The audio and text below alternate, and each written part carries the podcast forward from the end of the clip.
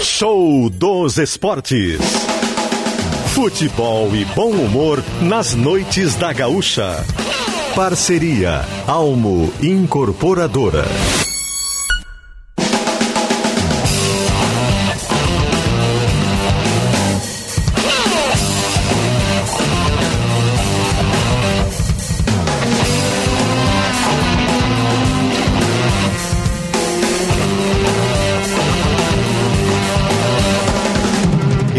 Costa e Tiago Nunes.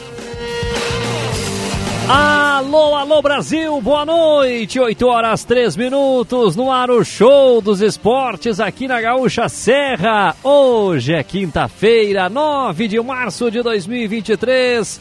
Estamos juntos aqui na Gaúcha Serra com o show dos esportes local até às 10 da noite, com muita informação, opinião, debates, entrevistas, enfim, tudo aquilo que você está acostumado e mais um monte de bobagem. Por falar nisso, boa noite, Thiago Nunes. Boa noite, eu não entendi a deixa, né? Mas tudo bem.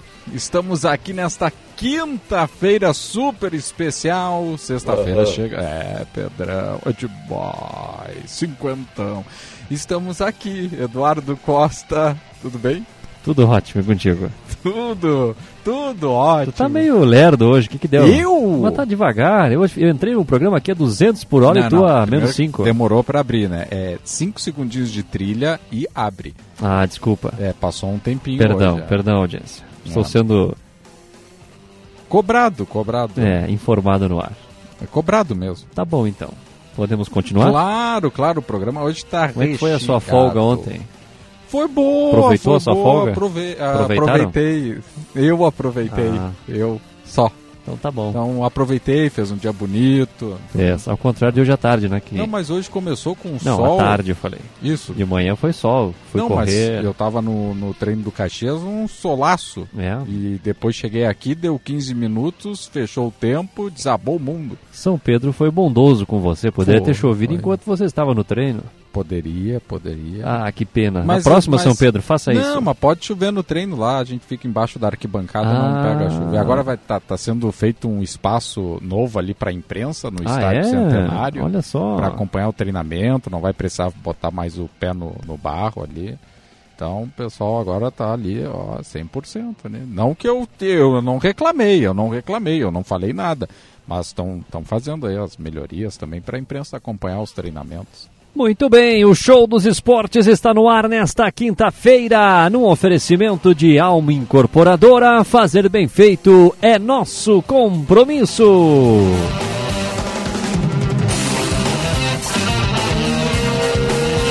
Bola rolando.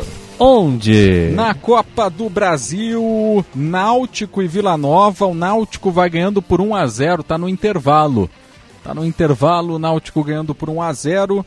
O Botafogo de São Paulo também está jogando contra o São Raimundo, 0 a 0 e em andamento. Começou agora, 8 horas da noite.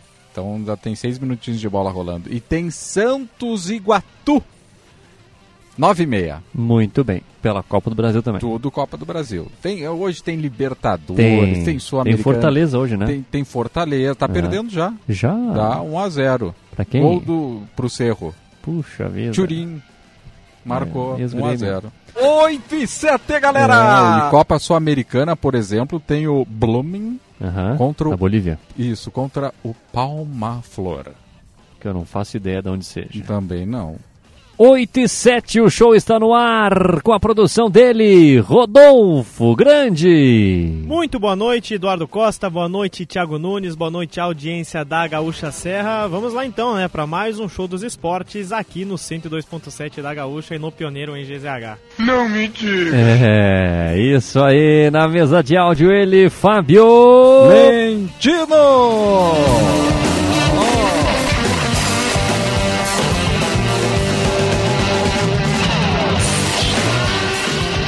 Informação. Informe. O Palma Flor, Hum, que na verdade é Palma Flor del Trópico, da onde é? é da Bolívia.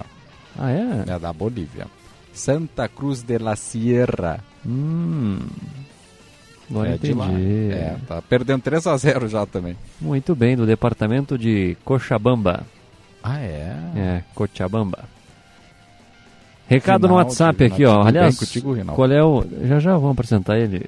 Qual é o WhatsApp aí da Gaúcha Serra? É o 996 90 12 20. Manda o teu recado pra gente. A Simone, boa noite, Eduardo Costa e Thiago Nunes. Saudade Boa de falar noite. com vocês. Bom programa pra todos nós. Simone, lá de Garibaldi. Eu me sinto na obrigação toda vez que vem um recado de boa noite em retribuir o boa noite. É, a educação pede. Pede. É isso aí.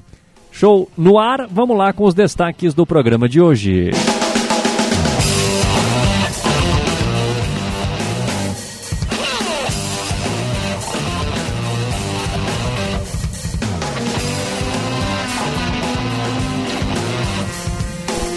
Acordo entre clubes da Série B aprova a cota de 10 milhão, 10 milhões, perdão. É que eu fui olhar a TV. 10 milhões para cada clube.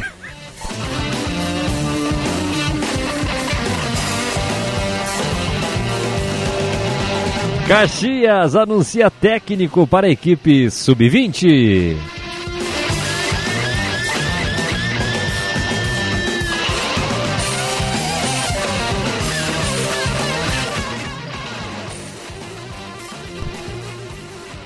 Entrave envolvendo comissão técnica ainda separa acerto entre Pintado e Juventude.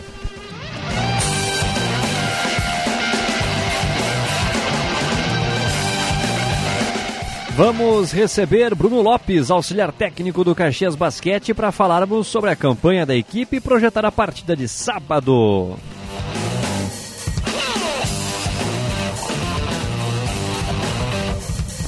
Também no show dos esportes. Vamos conversar com Elenir Boneto, presidente do Brasil de Farroupilha, que confirmou participação na divisão de acesso.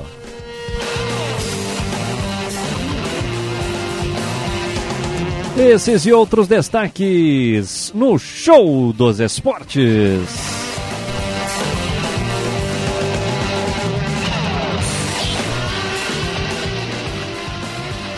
Só voltar ali no destaque inicial dos 10 milhões. 10 milhões. É que essa hora, sabe, né? É difícil acompanhar o cérebro, o raciocínio, essas coisas. Está perdoado, todos erramos. Não, quem, quem nunca errou na vida? Exatamente. Quem nunca Inclusive, está lá no Pioneiro em GZH uma coluna que eu admitiu um erro? admiti um erro. Está lá no Pioneiro Ah, em é? GZH. Vou acessar, eu sou assinante. É isso aí. O maior acerto de Thiago Carvalho. Foi um erro meu e foi um acerto dele.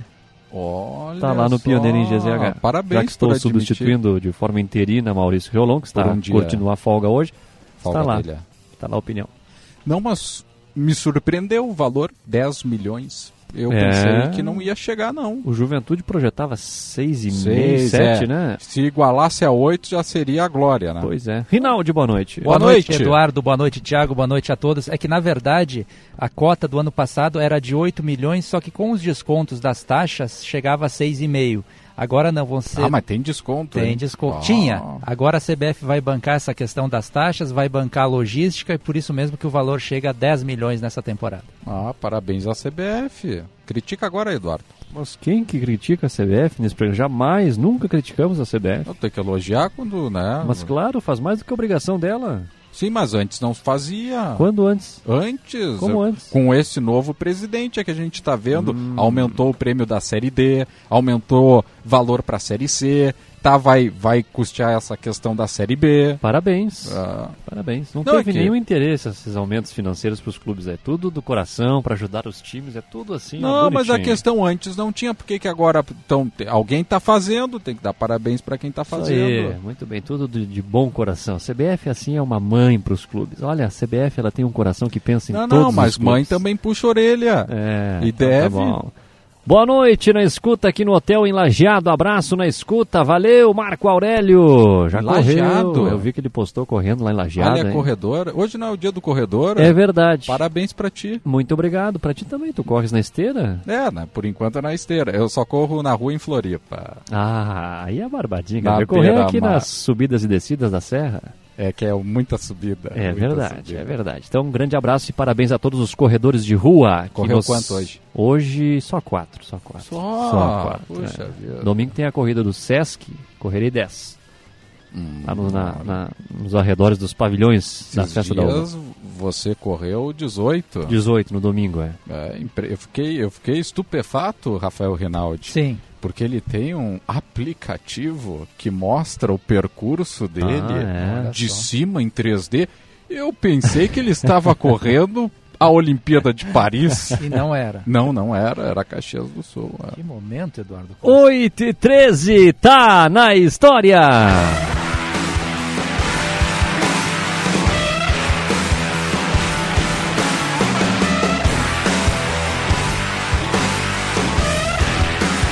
O ano é 1982. Um tiro no campeão.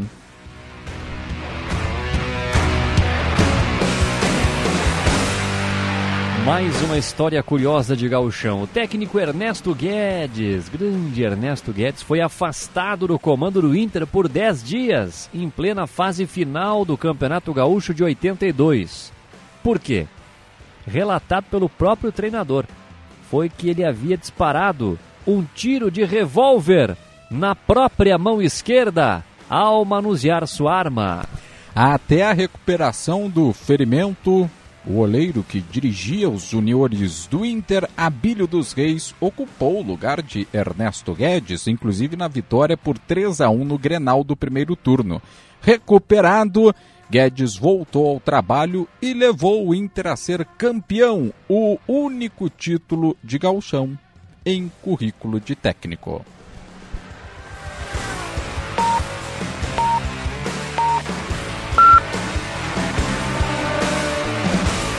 O ano é 1982 e ele tá na história.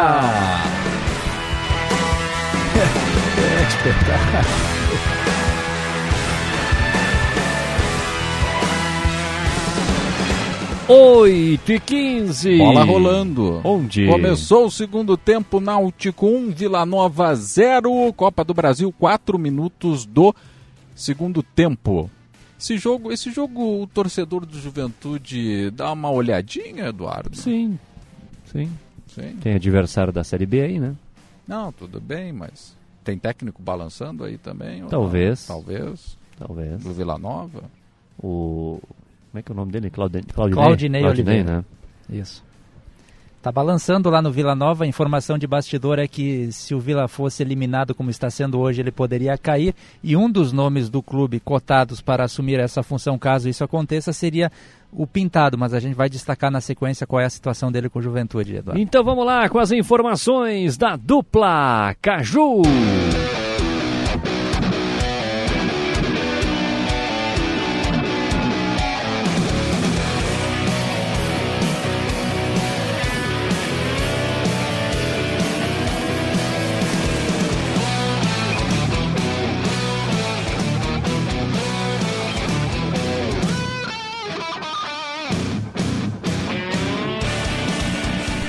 E vamos começar com Juventude. O torcedor quer saber, Rafael Rinaldi, já tem técnico Verdão ou não? Assinado no papel ainda não, apenas há uma tentativa do Juventude em acertar os últimos detalhes com o técnico Pintado, que como eu dizia agora há pouco interessa também ao Vila Nova. Pelo menos essa informação de bastidor, a equipe de Goiás está neste momento em campo pela Copa do Brasil sendo eliminada pelo Náutico e já havia uma expectativa lá em Goiás de que o Claudinei Oliveira com este resultado fosse demitido e o Pintado seria um dos nomes. Mas como o Pintado é um técnico acessível, ele não tem papas na língua, ele resolve sempre essa questão abertamente, inclusive para a imprensa, ele tem nos dito que só pensa no Juventude. Essa negociação com o Verdão foi aberta na última segunda-feira, logo após o desligamento do pintado da Inter de Limeira e ele tem essa prioridade de voltar ao Juventude, diz que ia fazer o possível para que isso acontecesse, que a situação financeira não seria um empecilho, nem mesmo as premiações, os objetivos por metas que ele venha a alcançar no Juventude. O que, que está nesse momento ainda eh, travando essa negociação. O Pintado já disse também abertamente que quer trazer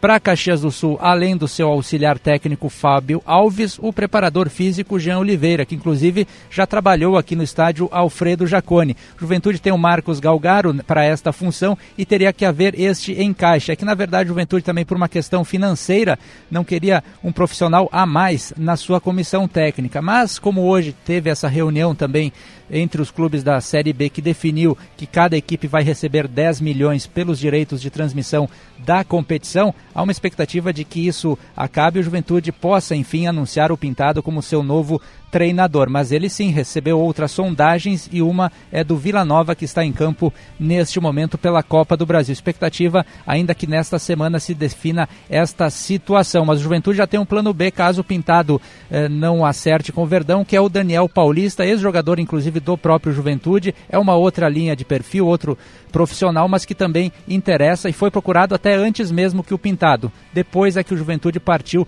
para este profissional. É um plano B, mas o Juventude está de olho sim na situação envolvendo o Pintado. Dentro de campo, enquanto não se define esta situação, o interino Adailton Bolzan comanda amanhã seu último treino, essa é a expectativa, porque no sábado tem jogo contra o Brasil de Pelotas no estádio Alfredo Jaconi a partir das quatro e meia da tarde. Juventude precisa vencer, torcer por uma derrota do Caxias e ainda tirar uma diferença de cinco gols de saldo da equipe Grená. Está fora da partida um dos principais destaques do Verdão nesta temporada, o volante Mandaca, autor de dois gols no Campeonato Gaúcho com lesão muscular na coxa. Jean Irmer retorna e deve assumir sua vaga, mas fica a expectativa nesse treino de amanhã se o Adailton Bolzan pode formar uma equipe um pouco mais ofensiva, já que o Juventude tem que vencer e fazer uma boa diferença de gols. Uma tendência de time tem o Thiago Couto no gol, Dani Bolt, Danilo Bosa, Valse e Guilherme Guedes, Jean Irmer, Jadson, Emerson Santos e Fernando Boldrin. Na frente, David e Rodrigo Rodrigues. Time treina, portanto, amanhã à tarde, antes desse último compromisso na primeira fase do Campeonato Gaúcho. E só confirmando também, reunião hoje na CBF definiu os valores de transmissão da Série B do Campeonato Brasileiro. Houve um acordo entre os clubes, 10 milhões de reais será o valor que cada um receberá e a gente vai discutir mais durante o programa.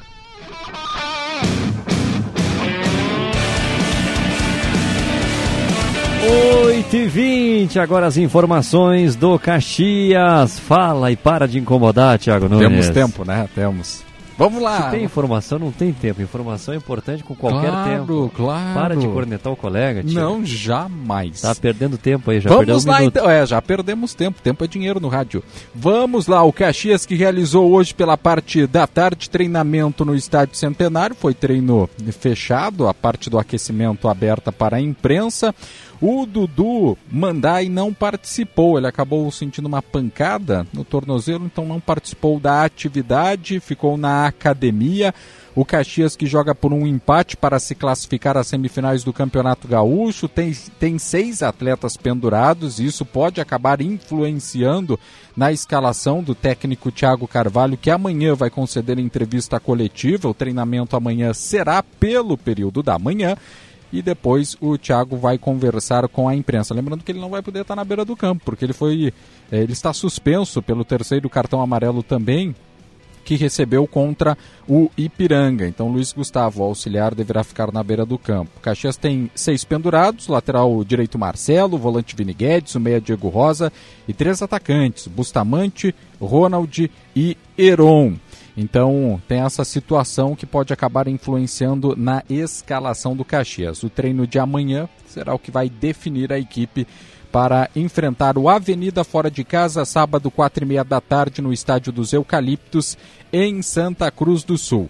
Fora de campo, surgiu hoje a questão envolvendo uma reunião do Caxias com a LA Sports. Conversei com o presidente Mário Verlang, ele disse que o Caxias foi procurado, né? mas é uma reunião que o foco agora do Caxias é a classificação no gauchão, tanto é que ele disse que nessa semana não haveria reunião, ficou para a semana que vem, não tem data definida ainda e o Caxias também não sabe a pauta, segundo a, as palavras do próprio presidente uh, Mário Verling. O Caxias foi procurado e ele declarou: estamos abertos a ouvir deles e de outros, como estamos ouvindo das categorias de base. Vamos ver se evolui alguma coisa. A princípio, é uma conversa inicial que o Caxias foi procurado e vai conversar, então vai ter essa reunião com a LA Sports, ex-parceira do Juventude, que procurou o Grenar para tratar de assuntos aí relacionados ao futebol. Então fica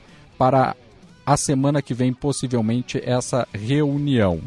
E o Caxias também, hoje com o presidente conversando, ele revelou alguns detalhes da Série D. Por exemplo, já vai ter VAR no primeiro mata-mata, não vai ser só no mata-mata do acesso. Conseguir os clubes junto com a CBF. No mata-mata da Série D já vai ter VAR e também os clubes conseguiram baixar o número mínimo de inscritos de 30 para 25 jogadores, sendo 20 atletas profissionais e 5 atletas amadores, além do aumento de passagens, né? Que ano passado foi 25 custeadas pela CBF e neste ano serão 28. Os clubes queriam até 32 passagens, mas aí a CBF disse que foi um, era um custo muito elevado e acabou fechando em 28 o total.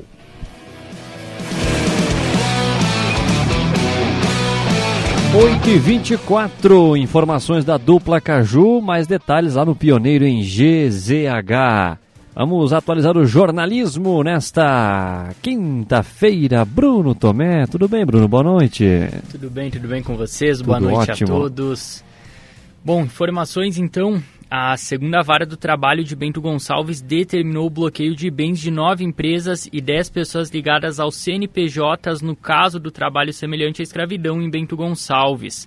A decisão é liminar e limita o valor em 3 milhões de reais, recurso estimado para garantir o pagamento de indenização, ou melhor, de indenizações dos 207 trabalhadores resgatados. O bloqueio nas contas do empresário acusado, Pedro Augusto de Oliveira Santana, já era público. Santana é o proprietário da empresa que contratou esses 207 trabalhadores resgatados. Com a queda do sigilo no processo, decretada hoje, os nomes das empresas e pessoas físicas alvo da ação também se tornaram públicas. No mesmo despacho que derruba o sigilo, a Justiça do Trabalho aponta a apreensão de 70 mil reais em contas bancárias e restrição de 43 veículos, ainda não avaliados.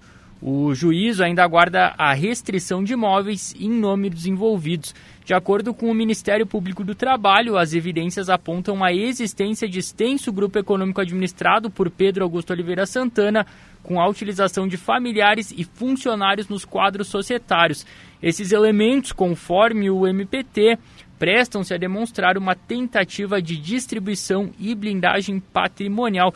E Eduardo, lá em Pioneiro em GZH, tem entrevista exclusiva com esse empresário, o Pedro Augusto de Oliveira Santana, que os nossos colegas do grupo RBS fizeram hoje.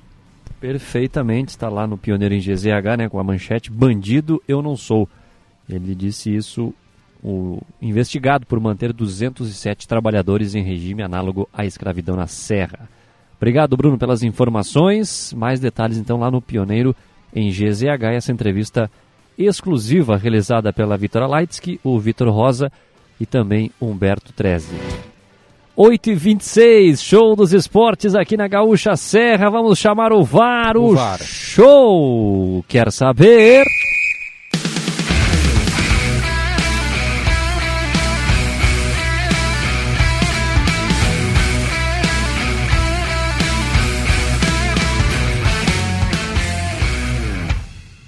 Tem infração em campo. Tem. Chama o VAR, chama o VAR, Thiago. Tu que adoras o VAR. Ó, tô Tem. fazendo aqui com o dedinho, ó. Ah, tá bom. Chamei. Tem infração no trânsito? Faz com o dedinho também. Chama Só Multas, que tem a solução. Recorra com a somultas.com.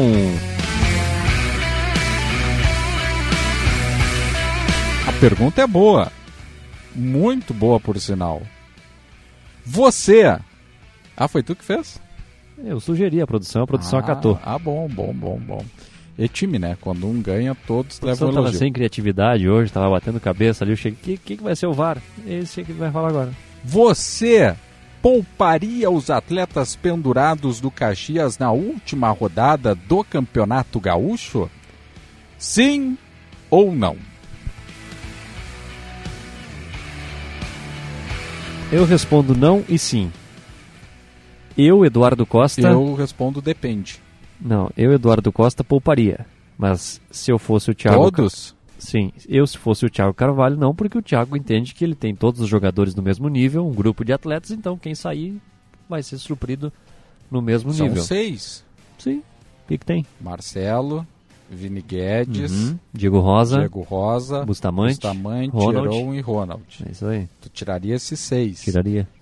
Mas Marcelo- como eu sou o Thiago Carvalho, não tiraria. Tá, Marcelo, tu tem um Adriel. Sim. Acho que aí dá pra substituir pensando em uma semifinal. Sim. Se conseguir a classificação. Vai conseguir. Tá. O Vini Guedes, eu pouparia. Põe Marlon e Marcial. Tá bom. Tá? O Diego Rosa, o Diego Rosa eu deixaria. Ah, mas o Thiago. Mas que falta o- de critério. por quê? Pobre do Diego Rosa. Aí pode Porque eu não fora. vejo ele como titular no meu time. Ah, no teu time. Mas Isso. hoje ele é titular do Sim, Caxias. e pro Thiago ele é o mais constante. Então, Então, o Thiago vai poupar. Ou, ti- melhor, pouparia. Pra ti ele não é o mais constante? Não, não, não é que ele. Não, não. Não é? Não. Ué, decide. Não, eu não Fiz vejo uma ele boa como pergunta, titular. deixei ele gaguejando, viu? Eu não vejo ele como titular. Eu vejo Tá, mais então o tu entende que ele Bustamante. não é o mais constante. O Bustamante é mais con- constante que Ele pode Rosa. ser constante, mas o constante dele Tu não podes vê- responder a minha questão, nobre candidato? Quem Vamos. que é mais constante, o Bustamante ou o Diego Rosa? É o Diego. Ah, tá bom. Mas o, eu acho que o Bustamante eh, contribui mais no setor ofensivo foi- e ele mostrou isso contra o Ipiranga quando entrou. Tá?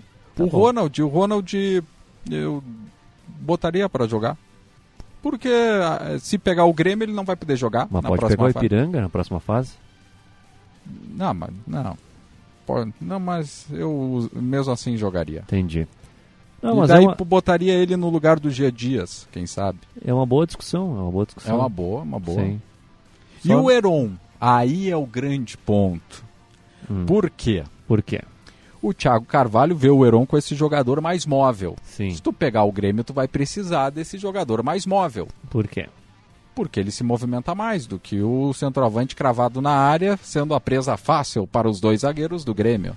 Então tu entendes que o Heron será poupado.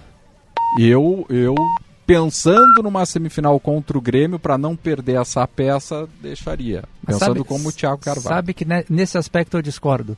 Porque vendo o, último Grenal, por exemplo, com uma peça mais móvel no ataque, que era o Pedro Henrique, o Pedro Tava Henrique sozinho o não Pedro saiu do Henrique. bolso do Kahneman. Quando entrou um centroavante de característica, Luiz Adriano, deu uma casquinha no lance, a bola chegou no Alan Patrick e saiu o gol. Então eu acho que nesse aspecto o Marcão pode ser útil sim contra o Grêmio.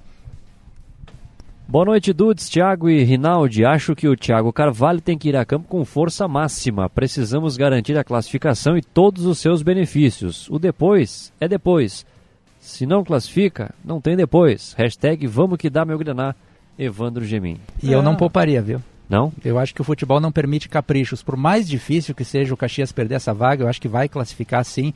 Eu não pouparia. Eu Futebol utilizaria o que não, permite caprichos. Que poético. Pois é, não. É, Véspera de sexta-feira, né? é. Eu, eu, eu vou entrar no, no argumento do Thiago Carvalho. Se ele realmente confia no elenco, e eu acredito Ah, não, que ele, ele não confia. poupar. Não, pode poupar.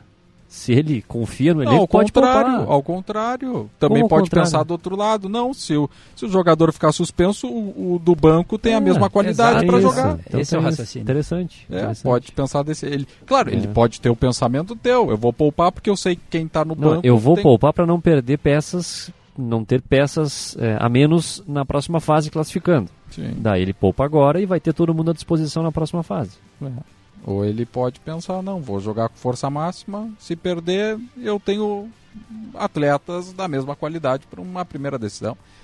A gente rodou, rodou, rodou e não saiu do lugar. Exatamente. E amanhã, Rafael Rinaldo estará na entrevista coletiva e certamente ou você ou o Matheus Maciel vai, não vai perguntar. Ele, ele vai perguntar.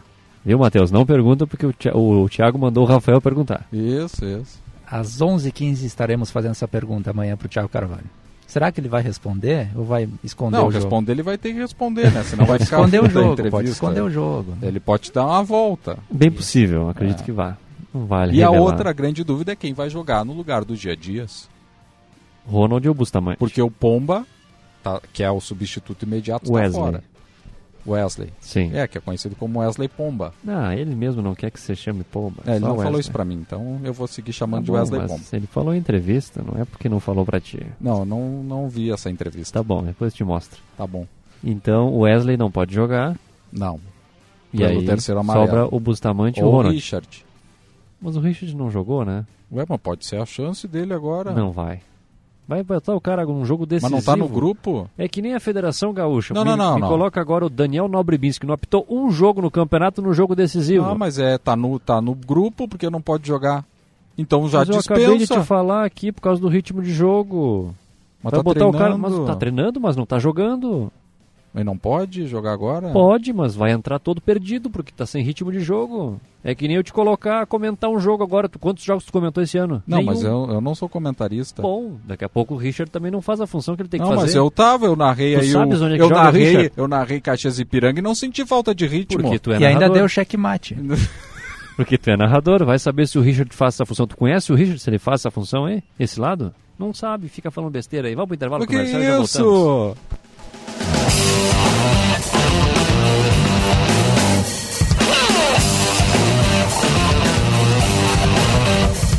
Opa, tudo bom, guri? Tu é aquele que tá em busca de diversão, acompanha tudo que é esporte, gosta de dar palpite e ainda não se registrou na Kate O. Ah, mas daí tu tá de brincadeira com a minha cara. Bom, mas como eu sou gente boa, eu tenho uma ótima pra ti, KTO.com. É onde tu vai mostrar pros teus amigos que tu manja do esporte. Mete teu palpite lá que não tem erro. Corre lá e te registra. KTO.com, onde a diversão acontece. Tá bom, querido? Abraço. Você que é do campo como eu, sabe quando tem uma boa oportunidade na mão. Então você precisa conhecer o RS Mais Renda, um programa de fomento que proporciona suporte para produtores rurais iniciarem no cultivo do eucalipto. O programa oferece antecipação de pagamentos e garantia de compra da madeira, além da oportunidade de integrar a cadeia florestal da CMPC. Quem é do campo sabe das coisas do campo. Então, acesse rsmaisrenda.com.br e participe. E se existisse um jeito mais humano de cuidar da sua vida financeira? Humano de verdade. Daqueles que você escolhe entre a tecnologia e o atendimento olho no olho, por exemplo. Ou escolhe se quer enviar uma mensagem ou tomar um cafezinho com a gente, já pensou? Aqui no Sicredi você tem um atendimento sempre próximo, porque você é sócio da cooperativa. E isso faz toda a diferença. Venha para o Sicredi, onde o dinheiro rende um mundo melhor. Para tratar de um assunto tão íntimo quanto a sua sexualidade, é necessário contar com profissionais da sua confiança. Dificuldade de ereção ou ejaculação precoce são problemas que podem ser solucionados. Procure a clínica do Dr. Sérgio Jankowski. Especializada na investigação e tratamento das dificuldades sexuais masculinas. Clínica Dr. Sérgio Jankowski. CRM 5799 Telefone 3332 9595. 3332 9595. Não vendemos medicamentos. Todos os dias, o correspondente gaúcha Resfriar te atualiza com as principais notícias das últimas horas. Os acontecimentos daqui e do mundo, previsão do tempo, trânsito, tudo o que impacta o teu dia a dia. De segunda a sexta, às 8 da manhã, meio-dia e 50 e 10 para 7 da noite. Nos fins de semana, sempre ao meio-dia e 50, aqui na Gaúcha. Geladeira portátil Resfriar. Sua companheira em qualquer lugar.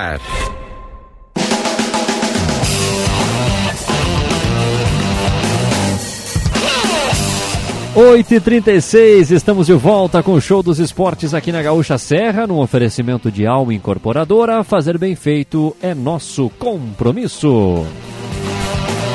Eduardo Costa, mandar Eu. um abraço Mande. pro Igor Balk, tá voltando pra Santa Maria, tava aqui em Caxias do Sul, tá na estrada, tá ligado aqui no show dos esportes da Gaúcha Serra. Um grande abraço pro Igor. Boa, Igor, obrigado. Boa viagem aí, vai tranquilo na audiência da Gaúcha.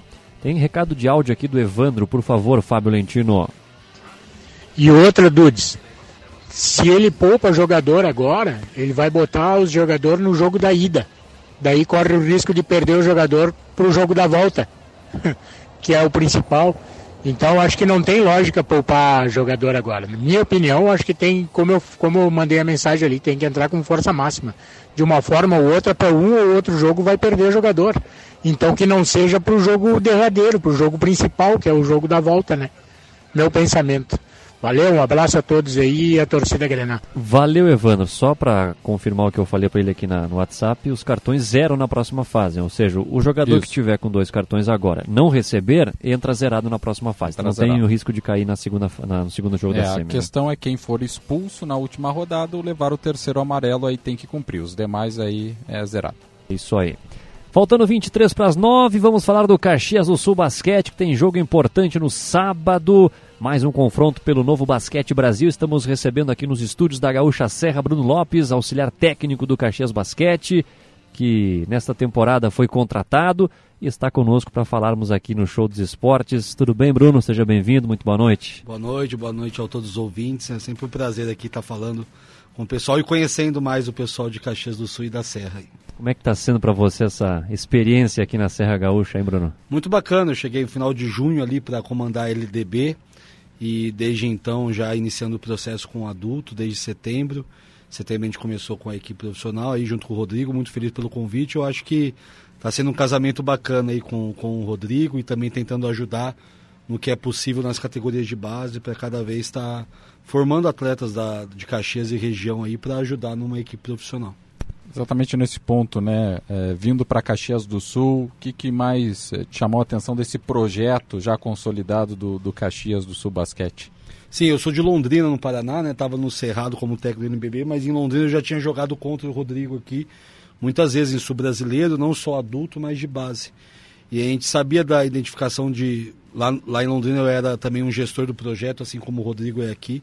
E a gente vê a atenção que é dada não só para o jogo em si para a equipe profissional, e sim nessa situação das categorias de base, até com, com a parceria com o Recreio da Juventude. Então, assim, a gente vê que eles têm essa atenção também para as categorias de base.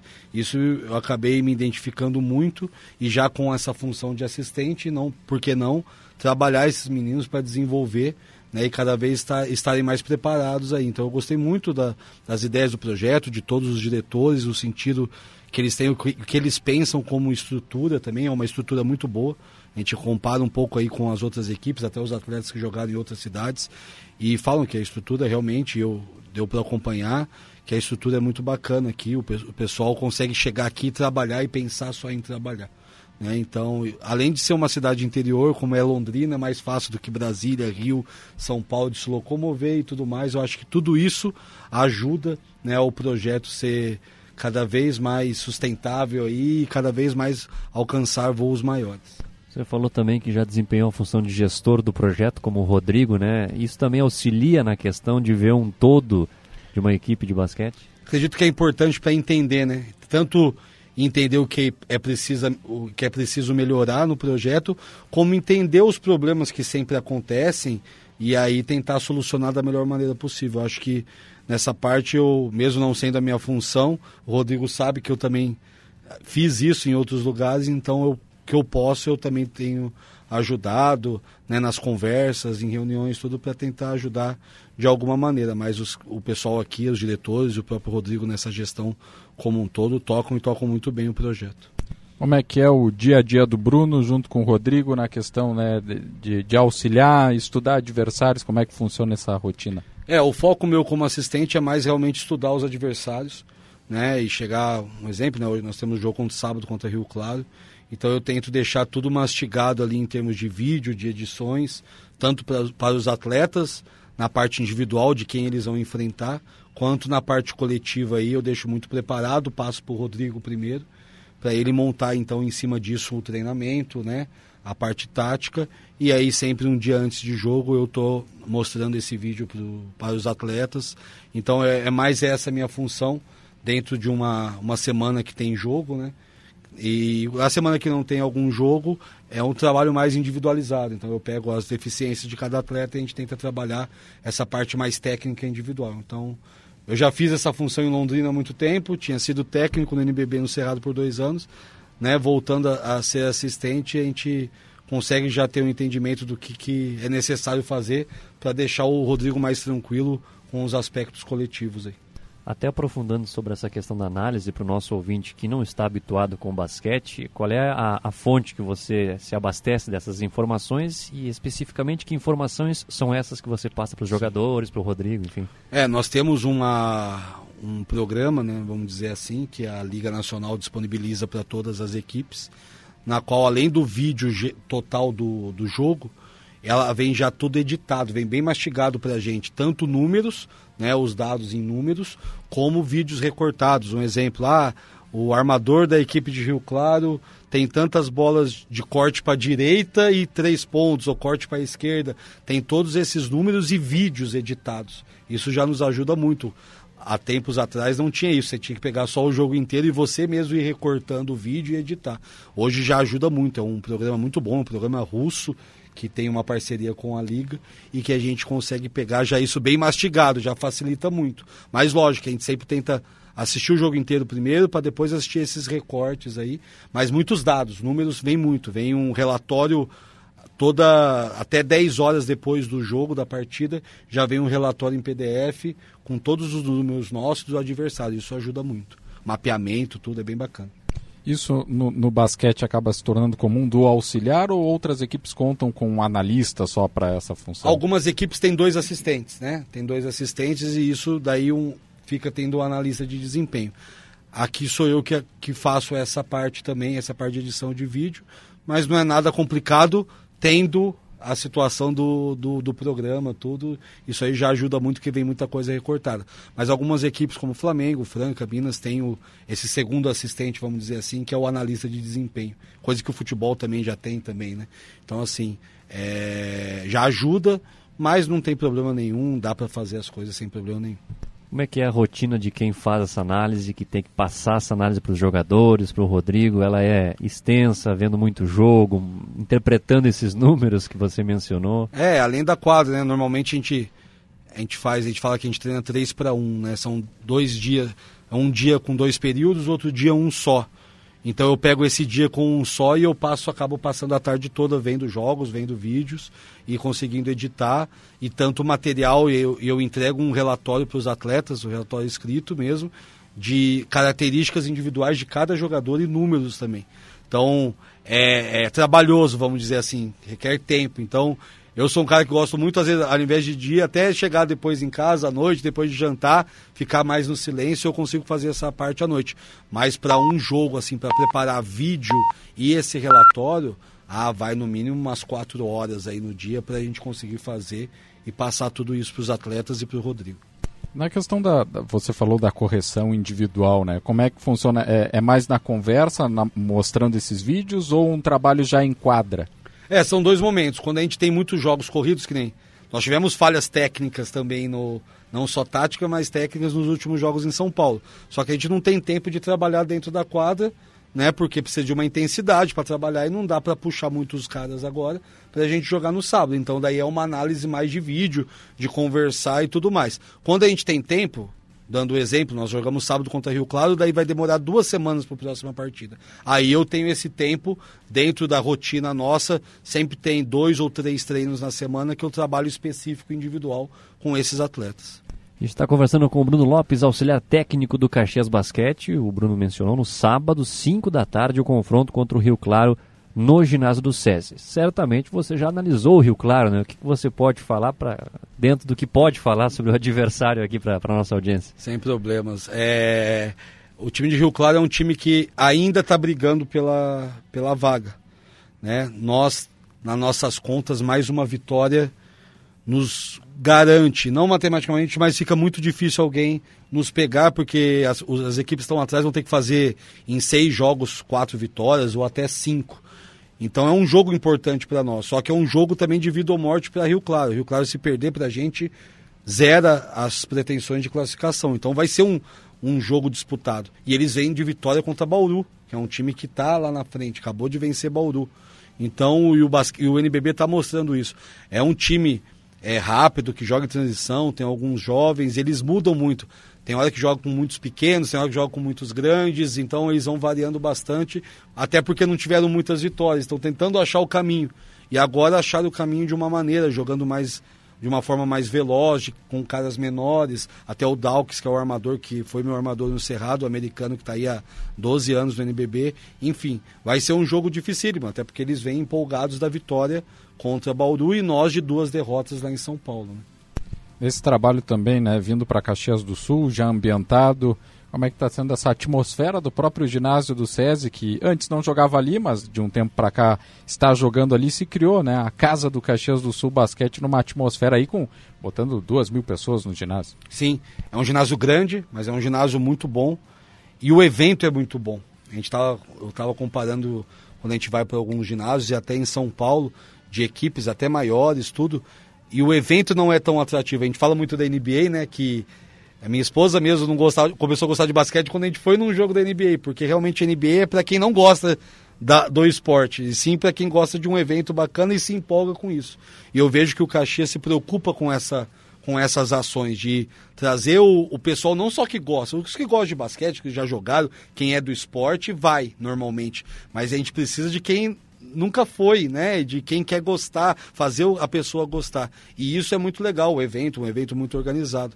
E, essa, e isso faz diferença pra gente. Nós pegamos agora uma sequência de três vitórias muito importantes aqui, Minas, São José, né? Teve uma antes, que isso vai, vai contar muito. E é uma das melhores médias, se não for a melhor, eu não tenho. Eu só não sei qual que é a, qual que é a média exata, mas se não for a melhor, com certeza está entre as três, quatro melhores do NBB.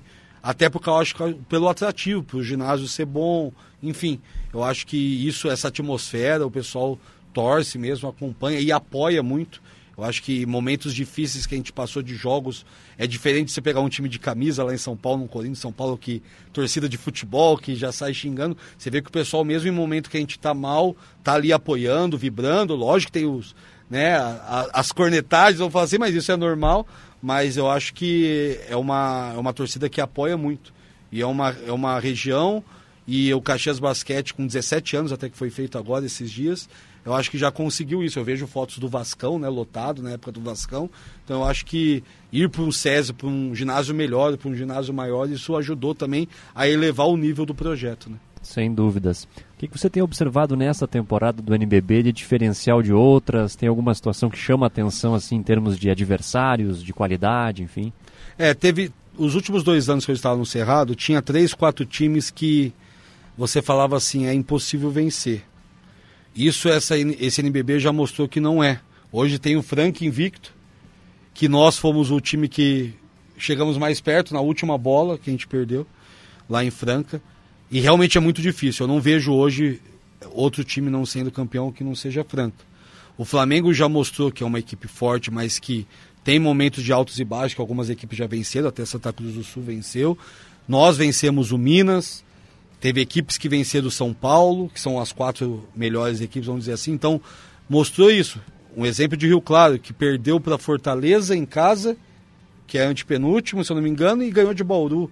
Então, está mostrando que dá para ganhar de qualquer equipe, tirando o Franca, vamos dizer assim. Então, isso está mostrando um equilíbrio, principalmente ali da de quinto para cima, que mostra que duas vitórias que você ganha seguidas, você pula muito na tabela.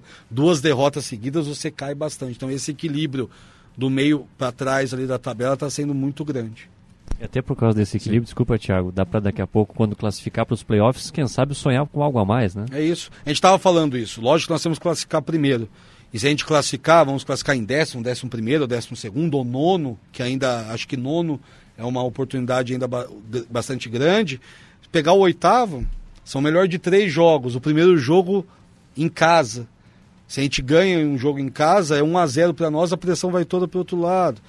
Pode pegar Pinheiros, Paulistano. Paulistano a gente perdeu agora, mas a gente ganhou aqui em casa. Então, realmente, é isso. Boa, bem pensado. É, é algo que pode acontecer tudo ali nos playoffs, ali da, principalmente nos primeiros playoffs ali de oitavas. Dos jogos realizados até aqui, que a comissão técnica né, analisa, conversa, qual a, a partida assim que dá para destacar da atuação que vocês têm como exemplo assim do Caxias?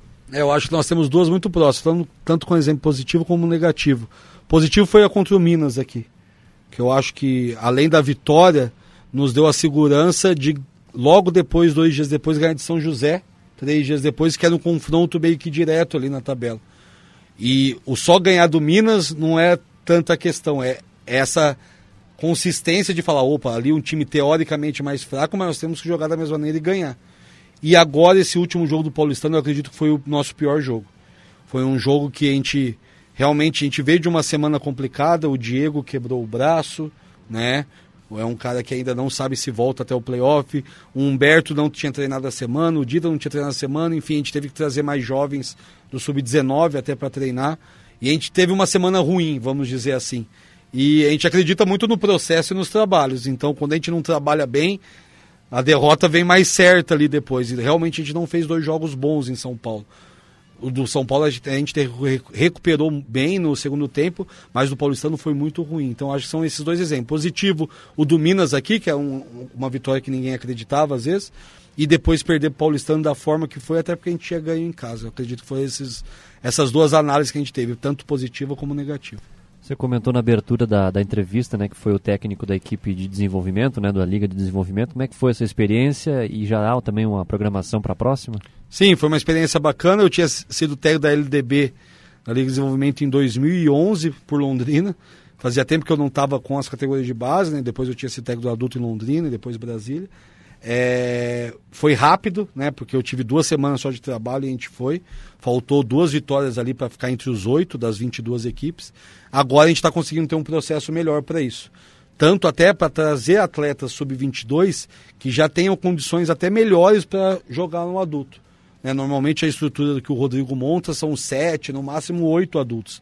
Então a gente necessita desses meninos mais jovens, só que já mais preparados. Então a gente já está em busca desses atletas que às vezes não tem tanto espaço nas, no, nas equipes maiores e que querem procurar esse espaço que já tem condição desse espaço. Então a gente está analisando muito bem esses atletas para no máximo daqui umas duas, três semanas aí, no máximo no final de março realmente, a gente já está montando a equipe para a próxima LDB. Vai ser quando? Vai ser final de junho já ah, começa. Já? Final de junho e começo de julho. Eles vão antecipar coisa de 20 dias da, da última edição. Então nem vai acabar o NBB, vão dar 10, 15 dias depois da final do NBB, já começa a LDB já. São quantos anos do Bruno já no basquete? O Bruno começou novo. Eu, eu joguei duas ligas nacionais. Na verdade, eu não joguei porque tinha uma regra que com toda a equipe tinha que ter um menino de 17 anos. E daí eu fui obrigado a estar tá lá, né? Se não tivesse essa regra, eu acho que eu não ia estar nessa equipe em Londrina.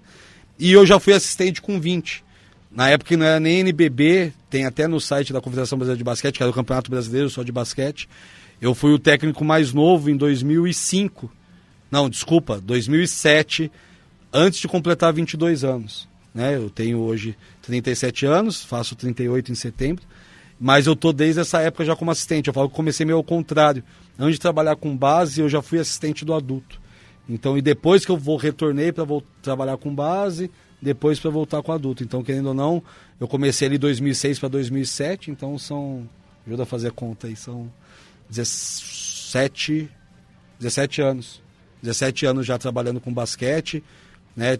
Tive alguns títulos importantes aí na base, campeão sul-americano, já fui assistente da seleção brasileira é, juvenil, tive um torneio, fui campeão brasileiro de seleções pelo Paraná, ganhando de São Paulo, que São Paulo não perdia 17 anos. Então, assim, a gente teve uma experiência bacana na base e como técnico de adulto, eu comecei em 2015 para 16 em Londrina. Né? E daí depois eu fui para o Cerrado Basquete no final de 2019. Então eu estou um tempinho aí com o basquete, é, nem parei de jogar, já estava na faculdade de Educação Física, na época que a equipe de Londrina era patrocinada por uma universidade, e aí a gente seguiu já dentro do basquete, aí eu não parei depois disso não. E como é que o basquete entrou na tua vida? Foi por acaso? Você sempre gostou de jogar na, na época da infância, juventude ali? Para variar, sempre joguei futsal, futebol, né? Desde pequenininho queria jogar futebol e eu entrei num colégio que você poderia escolher duas escolinhas. Era um colégio particular que o contraturno você poderia escolher duas escolas, daí eu escolhi futsal e eu falei: "Ah, vai basquete". Foi bem assim: "Ah, vai basquete". Era tinha essa altura já com 15 anos, 1,80m, magrelão, compridão, então eu falei, ah, vai basquete. E foi nesse vai basquete, que justamente na época também ajudou, que tinha um time muito forte em Londrina, em 97, com 12 anos, e aí foi onde eu comecei com o basquete. Mas entrou dentro de uma escola que tinha duas, duas modalidades para fazer e foi minha segunda opção o basquete. Nesse sentido, como é que tu vê do teu tempo para hoje? A iniciação dos jovens no basquete exatamente está mais fácil? Depende da região, é mais complicado?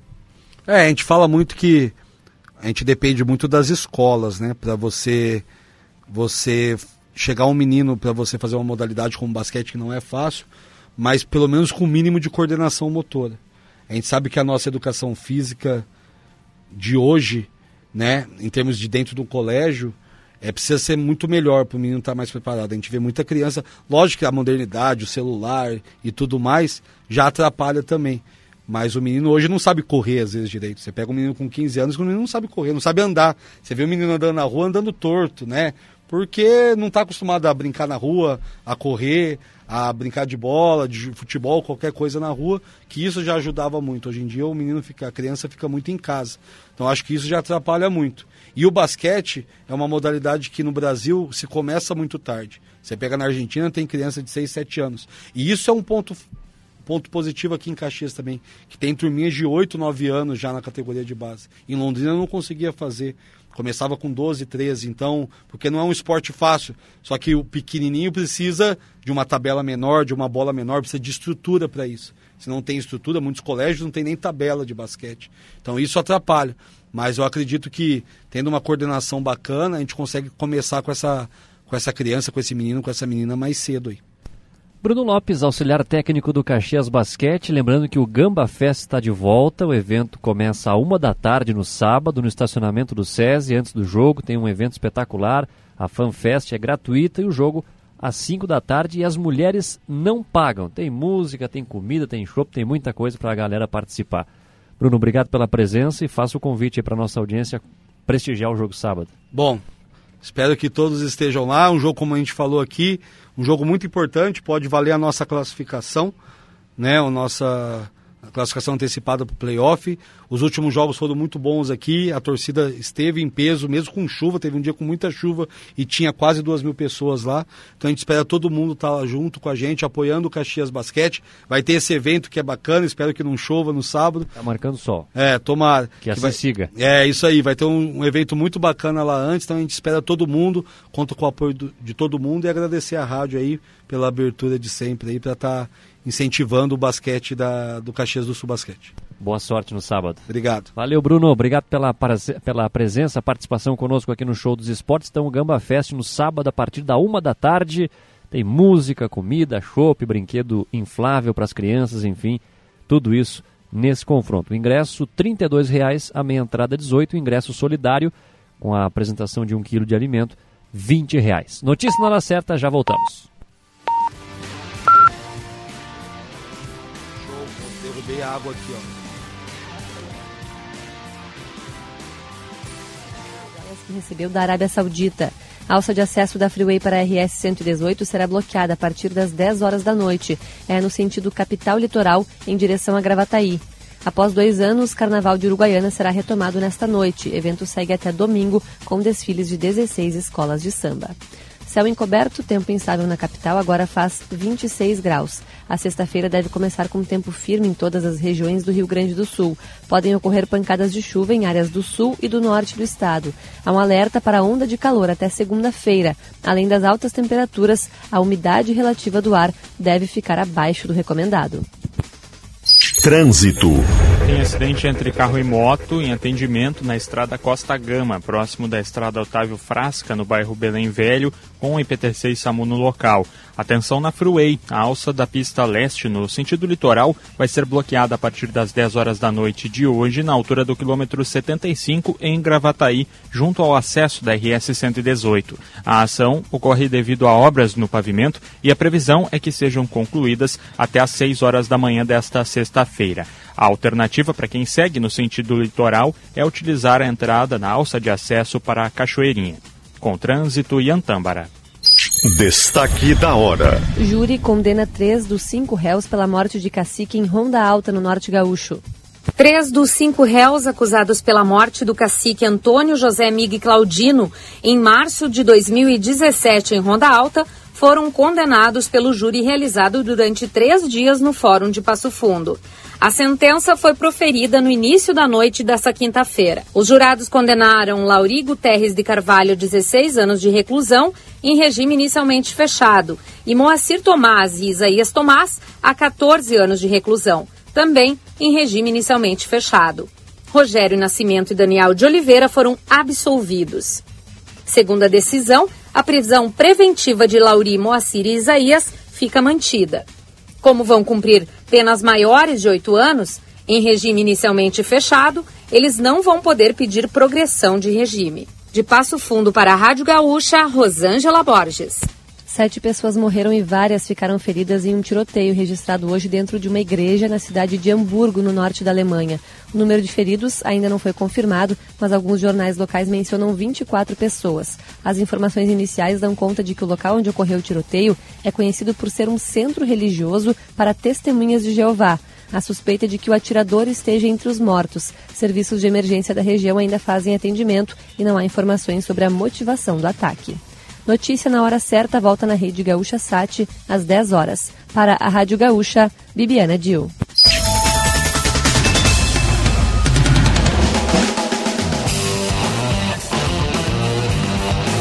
Nove e três. Estamos de volta com o show dos esportes aqui na Gaúcha Serra, no oferecimento de Alma Incorporadora. Fazer bem feito é nosso compromisso.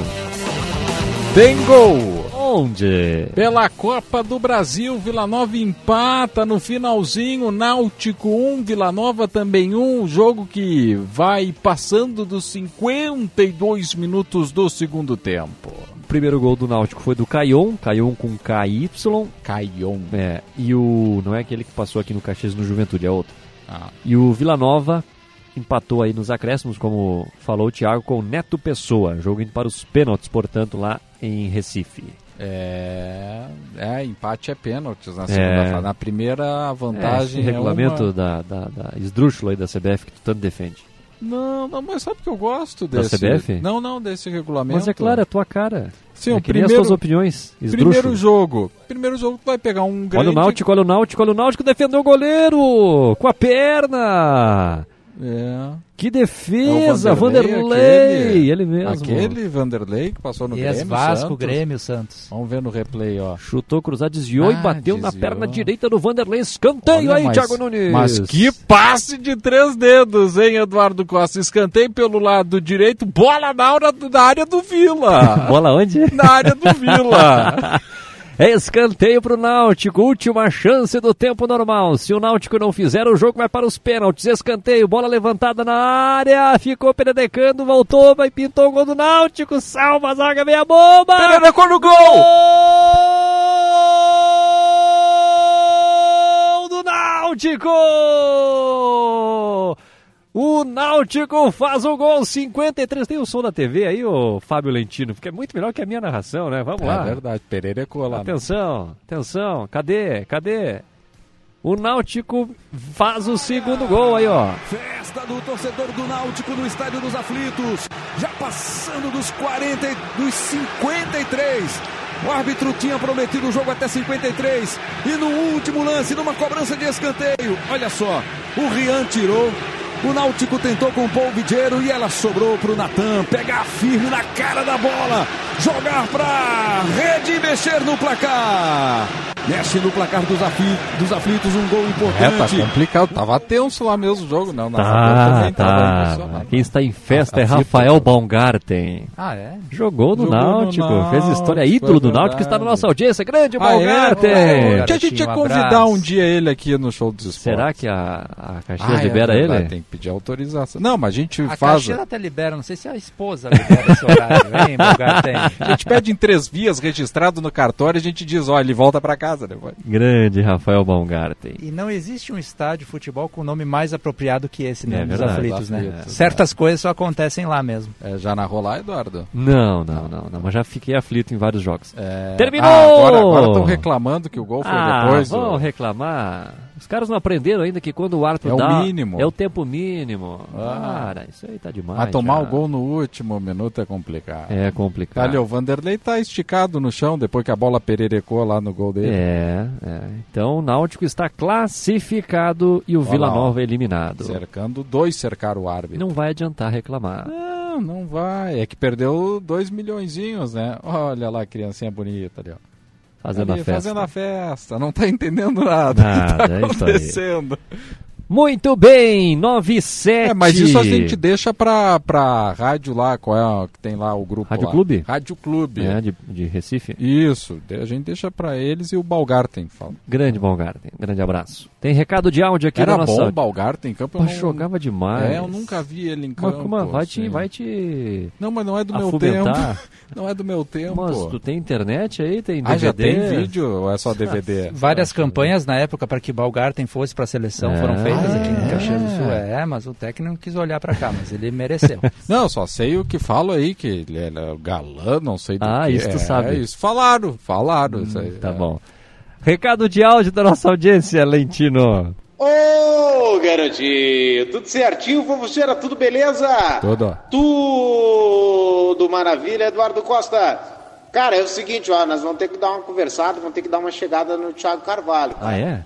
Sério mesmo, porque Por ele não tá vendo o Marcão, cara. O Marcão é muito mais jogador, né? Eu acho que ele tá com algum problema de visão, não pode levar ele no oculista, só pode, rapaz. Não tô enxergando o Marcão. Marcão é um craque, um craque da camisa 19 do Caxias. O cara entra, faz gol. Bater pênalti, Heron. Heron, bater pênalti até eu bato, Heron.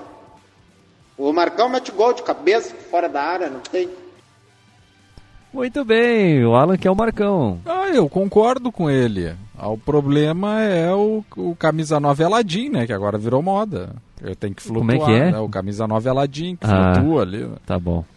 Mas é a moda agora. Eu sou do centroavante aipim ali, cravadinho pra fazer gol.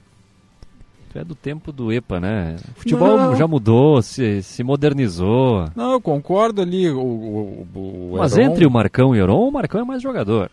Sim. Aí, independente se o Heron flutua, se o Marcão é mais plantado, enfim. Entre um centroavante e outro centroavante, o Marcão é melhor. É, não, eu acho. Só que daí tem a questão uh, técnica, tática. Sim. Que é o que pesa no momento. No Thiago Carvalho. No Thiago que é o- Carvalho. Que analisa. claro, que é o técnico. Mas é. nesse aspecto é interessante que ele tenha dois jogadores para uma mesma posição, mas com características diferentes, né? Para usar em determinados jogos, Sim. como ele gosta de mudar bastante a equipe, ele pode fazer essas escolhas também. E Não, dois mas as jogadores. escolhas são mais pro Heron. Como assim? As escolhas são mais pro Heron, a Tu preferência. Estás, estás insinuando uma preferência. Não, não, eu tô dizendo que a preferência é pelo Heron. Ah, não está insinuando, Não, está não tô afirmando. insinuando. Eu não fico insinuando, eu dou opinião. Então a tua opinião é em cima do quê? Do que eu vejo nas escalações é mais o Heron jogando. Ah, então hoje o Heron é o titular. Hoje é o Heron. Sentiu uma crítica ao Thiago Carvalho finalmente? Foi difícil. Não, fiz né? uma Tirar. ponderação. É uma, Foi difícil. Não, eu faço foi difícil. ponderações. Foi difícil. Cheio mas- de dedos já. É. Mas uh, o, não, é exatamente isso. O Heron tem gol de pênalti. Eu quero ver gol com bolinha rolando.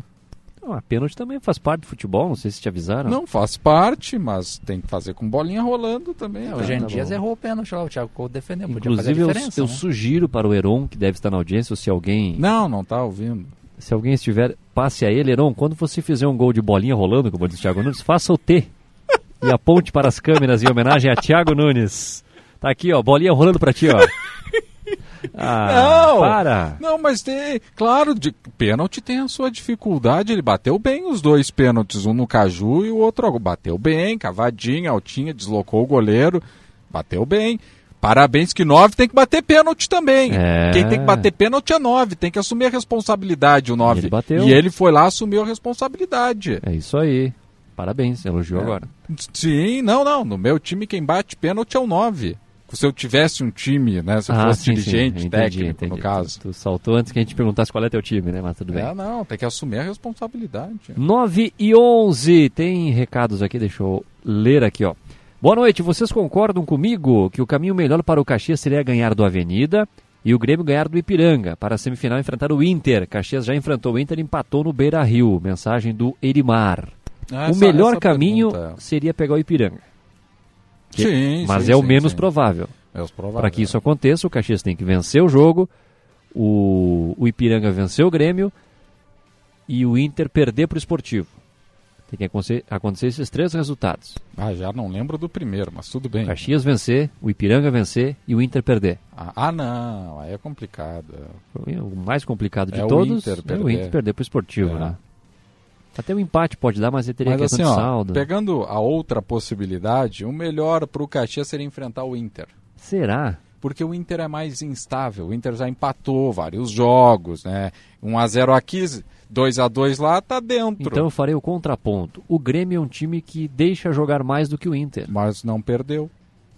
Não perdeu o quê? No gauchão. Tá bom, mas eu digo para a característica de jogo do Caxias, que é uma equipe que gosta de propor, que gosta de atacar, o Grêmio também gosta de jogar. Não é uma equipe que viria só para se defender em algum momento, uma equipe mais defensiva. O Inter, na comparação com o Grêmio, ele é mais moldado para Tá. defender e jogar nos contra-ataques. Sim, sim, sim. É.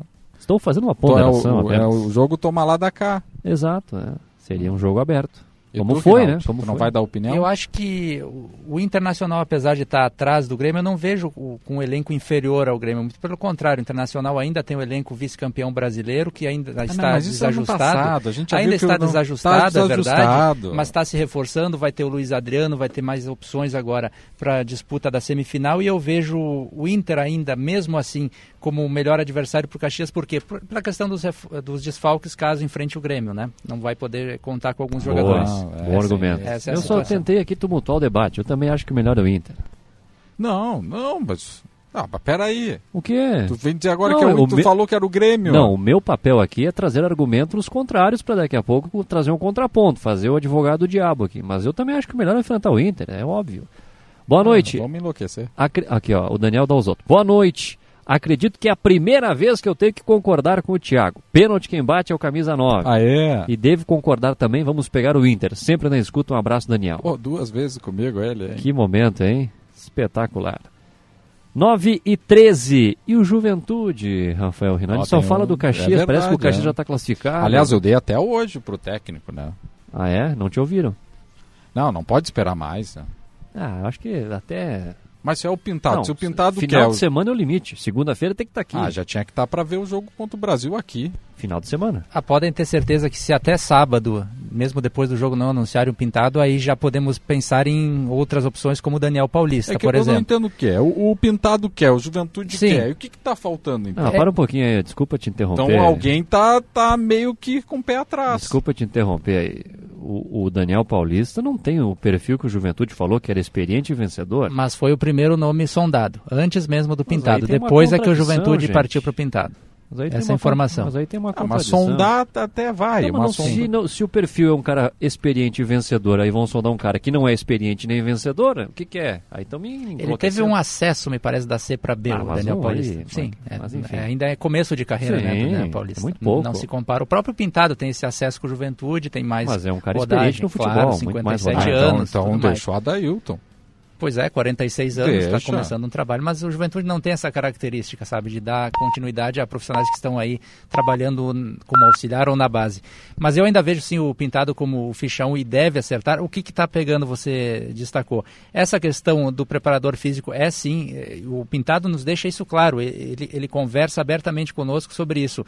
Ele está tentando trazer o Jean Oliveira, que já se despediu, inclusive, da Inter de, Limeira, o Jean Oliveira, que é preparador físico. O Juventude, nesta temporada, colocou nesta condição o profissional Marcos Galgaro, mas falta esse encaixe, porque o Juventude também tem a questão dos gastos. Eles não queriam um homem a mais na comissão técnica, mas o Pintado diz que vai trazer sim o Jean Oliveira, juntamente com o Fábio Alves, o Fabinho, que é seu auxiliar, e ele não quer perder nenhum dos profissionais que estão aqui. Ele quer que quem está na comissão técnica, o Marcos Calgaro, os, os auxiliares, permaneçam. Então, está faltando esse encaixe. Tem a questão, o Pintado diz que a questão dos valores não seria um empecilho, mas tem aquela velha questão da, da, da premiação de atingir metas, que também vai ser discutido, isso ainda não foi. Faltam esses ajustes no Ainda contrato. vai ser- ainda Ah, ainda vai então- ser discutido. então Tá- até tá- amanhã não sai. E hoje o presidente Fábio, que é quem assumiu essa responsabilidade de contratar o novo técnico, esteve envolvido na reunião com os clubes eh, da Série B para essa questão da verba que ficou em 10 milhões na transmissão do campeonato desta edição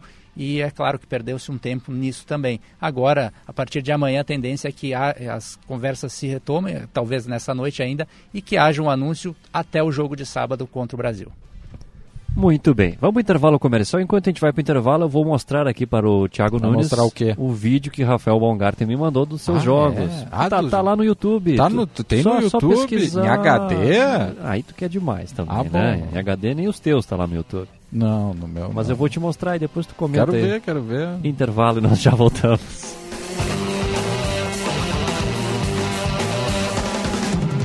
Novo Samsung Galaxy S23 com o Claro 5G+, é a melhor definição de estar conectado. Compre agora por 24 vezes sem juros de 135,99 reais, ou 3.240 reais à vista no Claro Multi 200 GB e leve o dobro de memória. Acesse claro.com.br ou vá até uma loja e aproveite.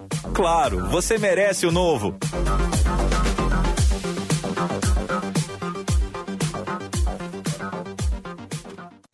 Já ficou na dúvida ao escolher um candidato para a vaga ofertada pela sua empresa? Já imaginou ter acesso a um percentual de compatibilidade do candidato com a vaga?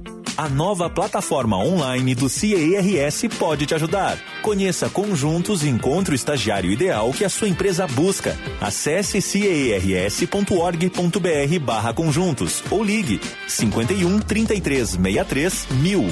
CIERS. Unir ideias move o futuro. No Sicredi, você conta com a solidez de uma instituição financeira cooperativa com 120 anos de tradição e um atendimento próximo que entende o seu perfil e as suas necessidades. Escolha uma alternativa mais humana e colaborativa para sua vida financeira. Escolha o Sicredi, onde o dinheiro rende um mundo melhor.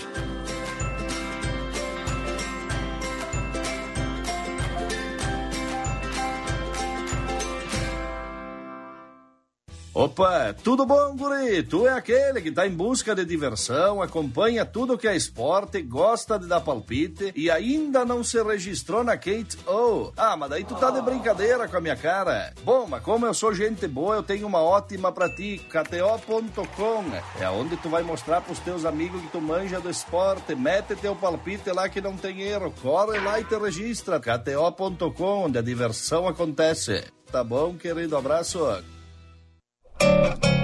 Neste domingo, no Galpão Crioulo, vamos trazer uma turma que, olha, tá do jeito que o tempo quer. Agora vai, agora vai, me toca um shot, tchê. É a modernidade gaúcha aqui no Galpão Crioulo com a Bibiana Alves e com Elias Sarmento. Vem pra prosa conosco, Galpão Crioulo, o Galpão da Gaúcha, às 8 da manhã deste domingo. Oferecimento Sol Soluções Yanmar.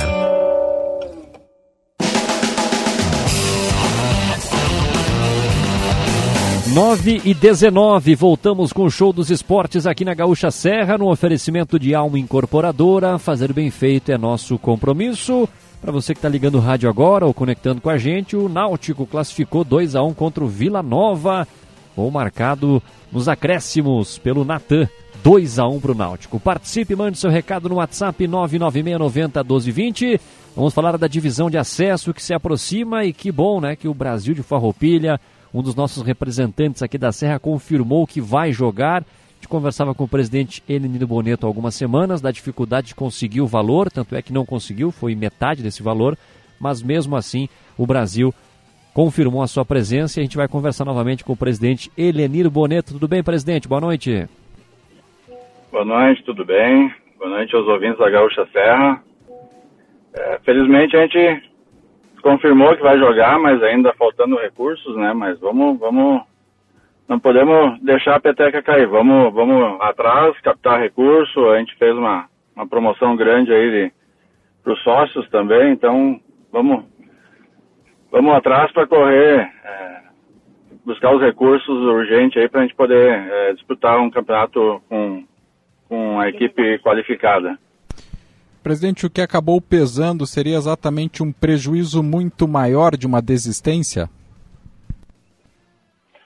Com certeza, a desistência acarreta punição, acarreta é, não só o profissional, as categorias de base, feminino, afeta todos, todas as categorias seriam punidas, além de multa, é, além de, de que a gente sabe que a maioria das grandes equipes que, que desistiram de jogar uma competição, dificilmente elas voltam é, com força depois. A gente sabe de vários, várias equipes aí que, que aconteceu isso e hoje praticamente sumiram do futebol no Rio Grande do Sul e a gente não queria isso também, né?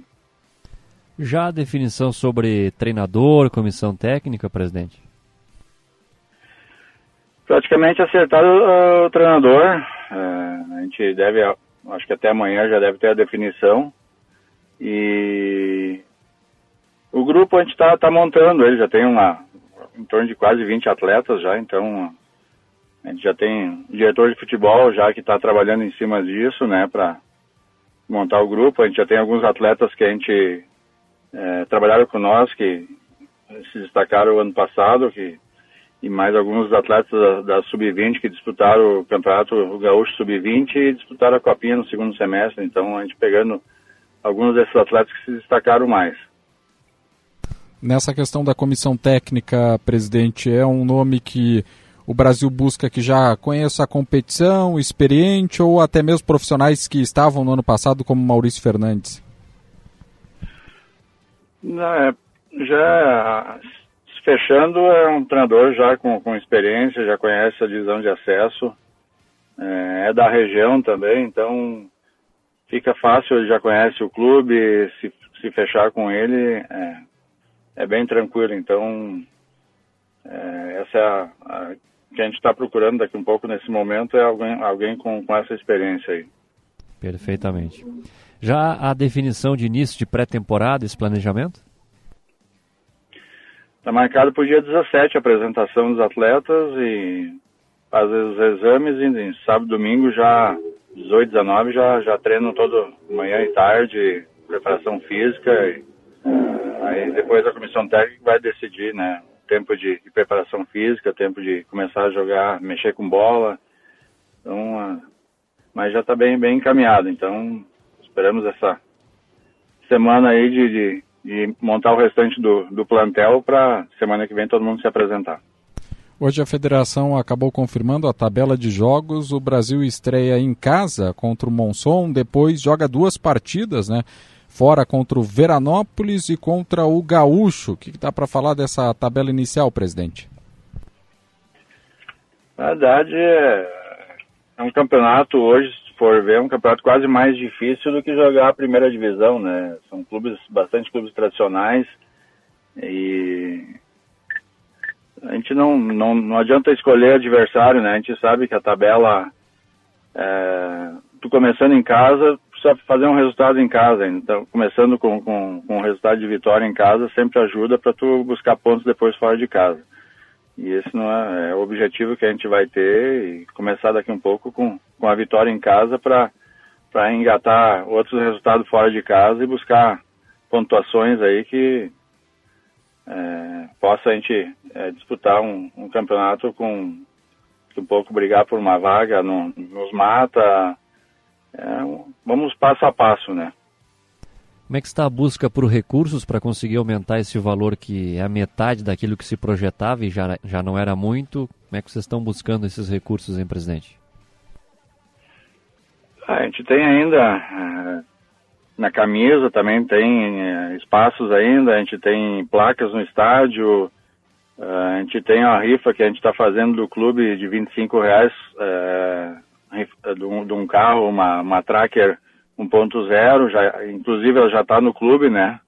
Este carro, com mais quatro prêmios de 10 mil reais e mais a parte de, de uh, do pessoal se associar, contribuir com, com o clube, ajudar o clube nessa hora. A gente fez um, um valor simbólico é de 99 reais para a comunidade, o torcedor de, do Brasil de Farroupilha poder se associar. Então, acho que é um valor bem, bem acessível e a gente espera um número bem expressivo de, de, de torcedores se associando, que isso aí vai ajudar bastante o clube a captar o recurso necessário. Quem estiver nos acompanhando em Farroupilha, aqui em Caxias do Sul, qualquer cidade da região, que puder ajudar, contribuir com o Brasil de Farroupilha, tem a questão da rifa, tem o, o plano de sócio também bastante acessível, várias formas de, de auxiliar e ajudar o Brasil de Farroupilha. Presidente, muito obrigado pela entrevista e parabéns aí pela continuidade do Brasil, né? O senhor mencionou, muito importante não interromper essa história bonita do clube e poder jogar a competição que é a divisão de acesso. Nós que agradecemos aí a, a disponibilidade da gente poder falar um pouco para o nosso torcedor, agradecer o apoio de vocês, sempre, sempre apoiando o Brasil, então agradecer a todos aí, um bom trabalho para vocês.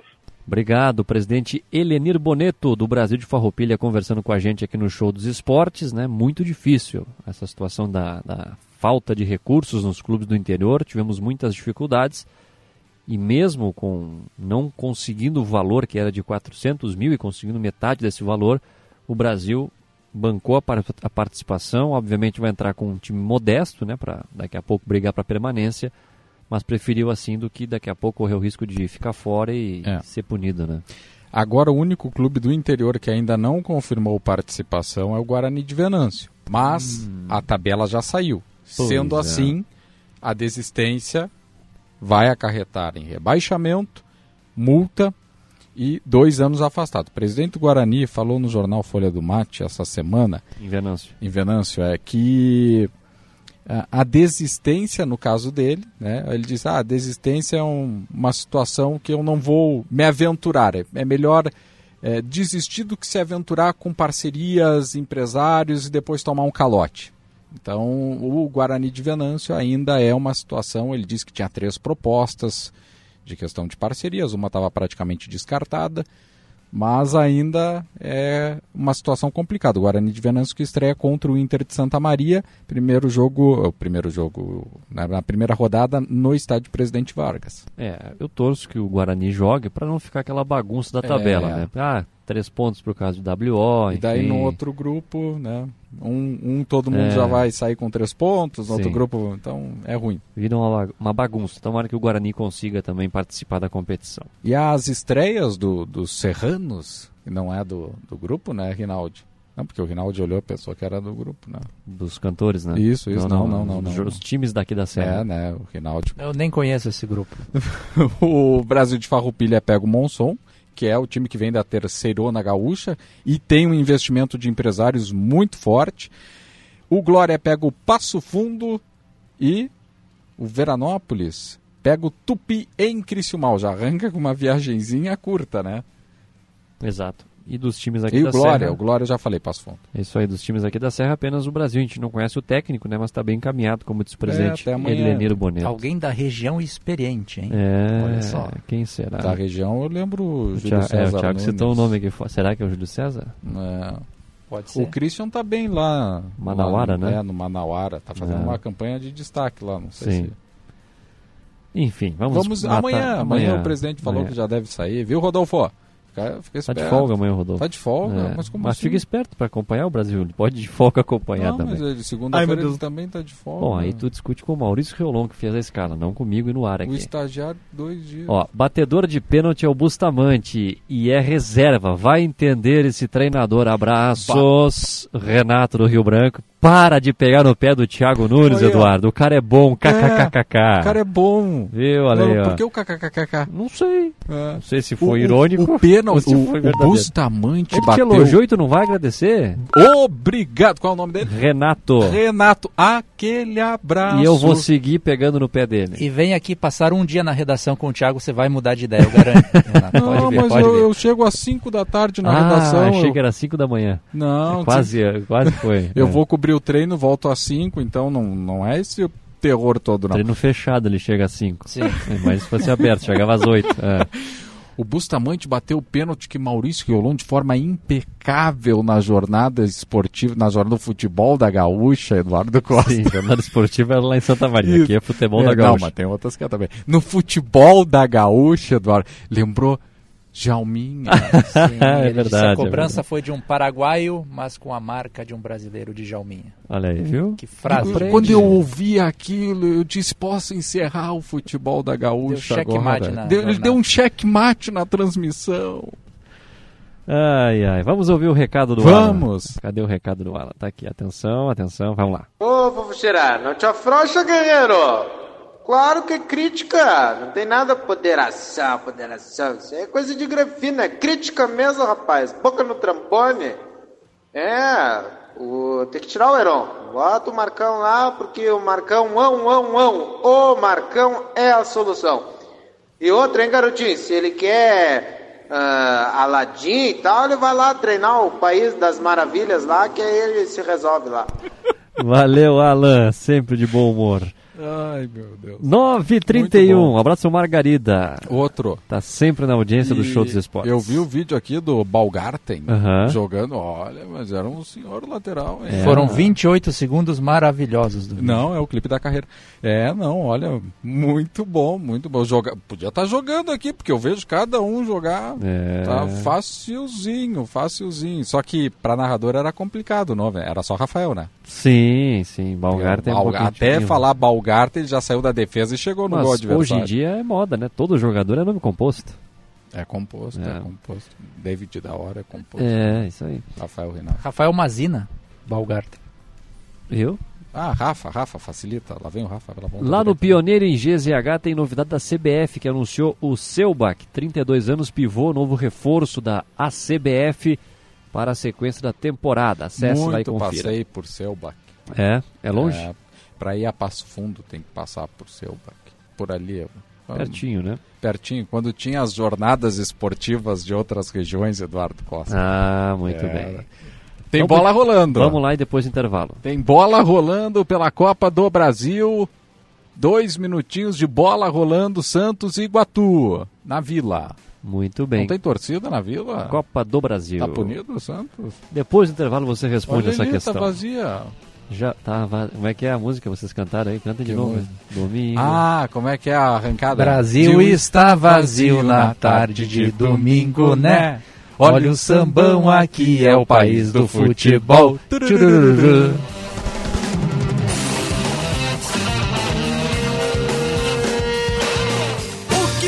Faria se ganhasse um dinheirão? Mudava de carro? De casa? De vida? Pois esse dinheirão tá no Trilegal T Especial. 30 prêmios de 5 mil, um prêmio de 50 mil, outro de 100 mil e um super prêmio de 500 mil. Meio milhão pra você. Garanta o seu Trilegal T Especial. Você ajuda a pai e concorre a um dinheirão pra fazer sua vida. Muito mais? Trilegal. Você que é do campo como eu, sabe quando tem uma boa oportunidade na mão.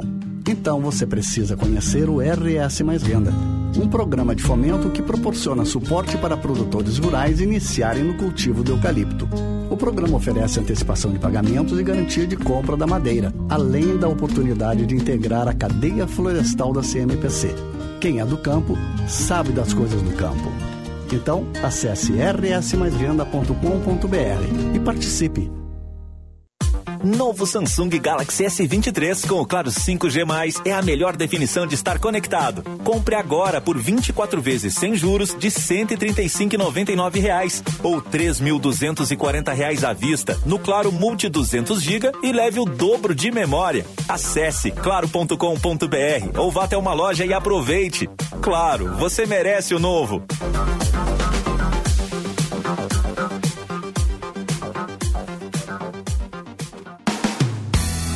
Cachaça Sete Campos de Piracicaba, produzida com canas selecionadas e fermentadas com leveduras naturais. O resultado faz da cachaça Sete Campos de Piracicaba a melhor cachaça do Brasil. Embalagem vidro e PET. Eu disse Sete Campos de Piracicaba, a melhor cachaça do Brasil. Mas por favor, beba com moderação e se dirigir, não beba. Todos os dias, o correspondente gaúcha Resfriar te atualiza com as principais notícias das últimas horas. Os acontecimentos daqui e do mundo, previsão do tempo, trânsito, tudo o que impacta o teu dia a dia. De segunda a sexta, às 8 da manhã, meio-dia e 50 e 10 para 7 da noite. Nos fins de semana, sempre ao meio-dia e 50, aqui na Gaúcha. Geladeira portátil Resfriar. Sua companheira em qualquer lugar.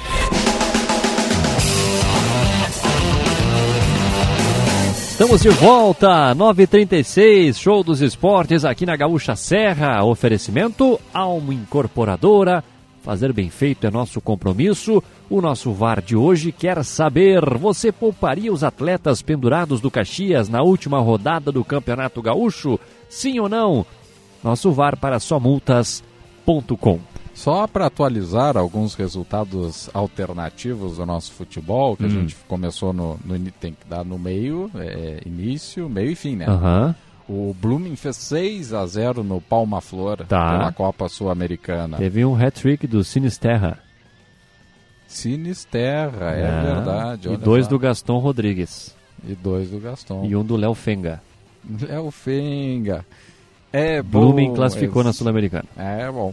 O, o Fortaleza perdeu em casa pro vida. Cerro Portenho. Quem 1 a fez o 0. gol? O Turim. Twin from Flying. Isso, como é que é a primeira? Tire Twin from Flying, acho que é isso aí. Eu não lembro. Lá do episódio do Chapolin. Isso, isso, isso, isso. E Seu o Chaves. Esse... não foi, não foi a intenção. Eu entendi, mas vai lá. O Santos está empatando em 0 a 0 com o Iguatu pela Copa do Brasil. O Náutico eliminou o Vila Nova por 2 a 1 nos aflitos, gol aos 53. E o Botafogo de São Paulo está eliminando o São Raimundo por 2 a 1 E o jogo na Vila Belmiro, portões fechados, né? Isso, isso porque o Santos foi punido na Copa do Brasil do ano passado. Ó, enquanto isso tem o Dirceu lá e o Peninha lá no desafio da RBS. Vai chutar do meio campo? ó. No intervalo da, da novela. Da novela, né? Tem O, Dir, o Dirceu chutando no meio campo e o, e o Peninha está colocado atrás do gol, No- em cima do no- escudo do no- Caxias. O que, que ele tem que fazer ali? Acho que é dominar. Tem que dominar? Acho que é, né? É o Peninha que chuta? e- Ah, mas- Não, o Dirceu chuta e o Peninha domina.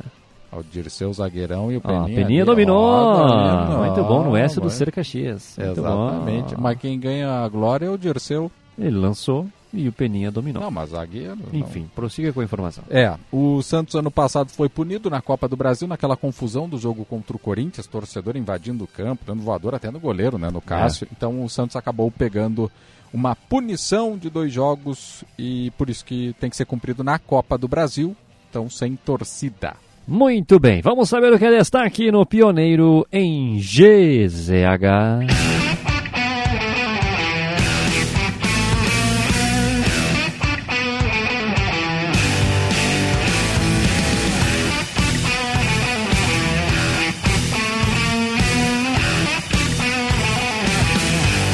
Grupo de Caxias do Sul é investigado por vender dados para detentos e clonar cartões de crédito. Operação deflagrada pela Polícia Civil cumpriu mandados no município e em Bento Gonçalves para frear a ação do grupo. Vereador Sandro Fantinel depõe na Polícia Civil em Caxias. Ele é investigado pelo crime de racismo por falas preconceituosas ao se referir aos nordestinos quando mencionou situação de trabalhadores baianos resgatados em trabalho similar à escravidão.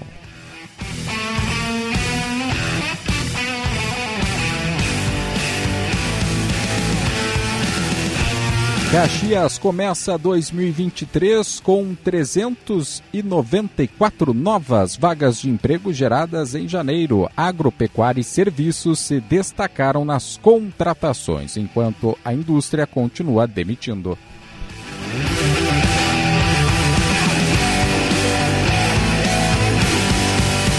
Bandido, eu não sou, diz investigado por manter 207 trabalhadores em regime análogo à escravidão na Serra.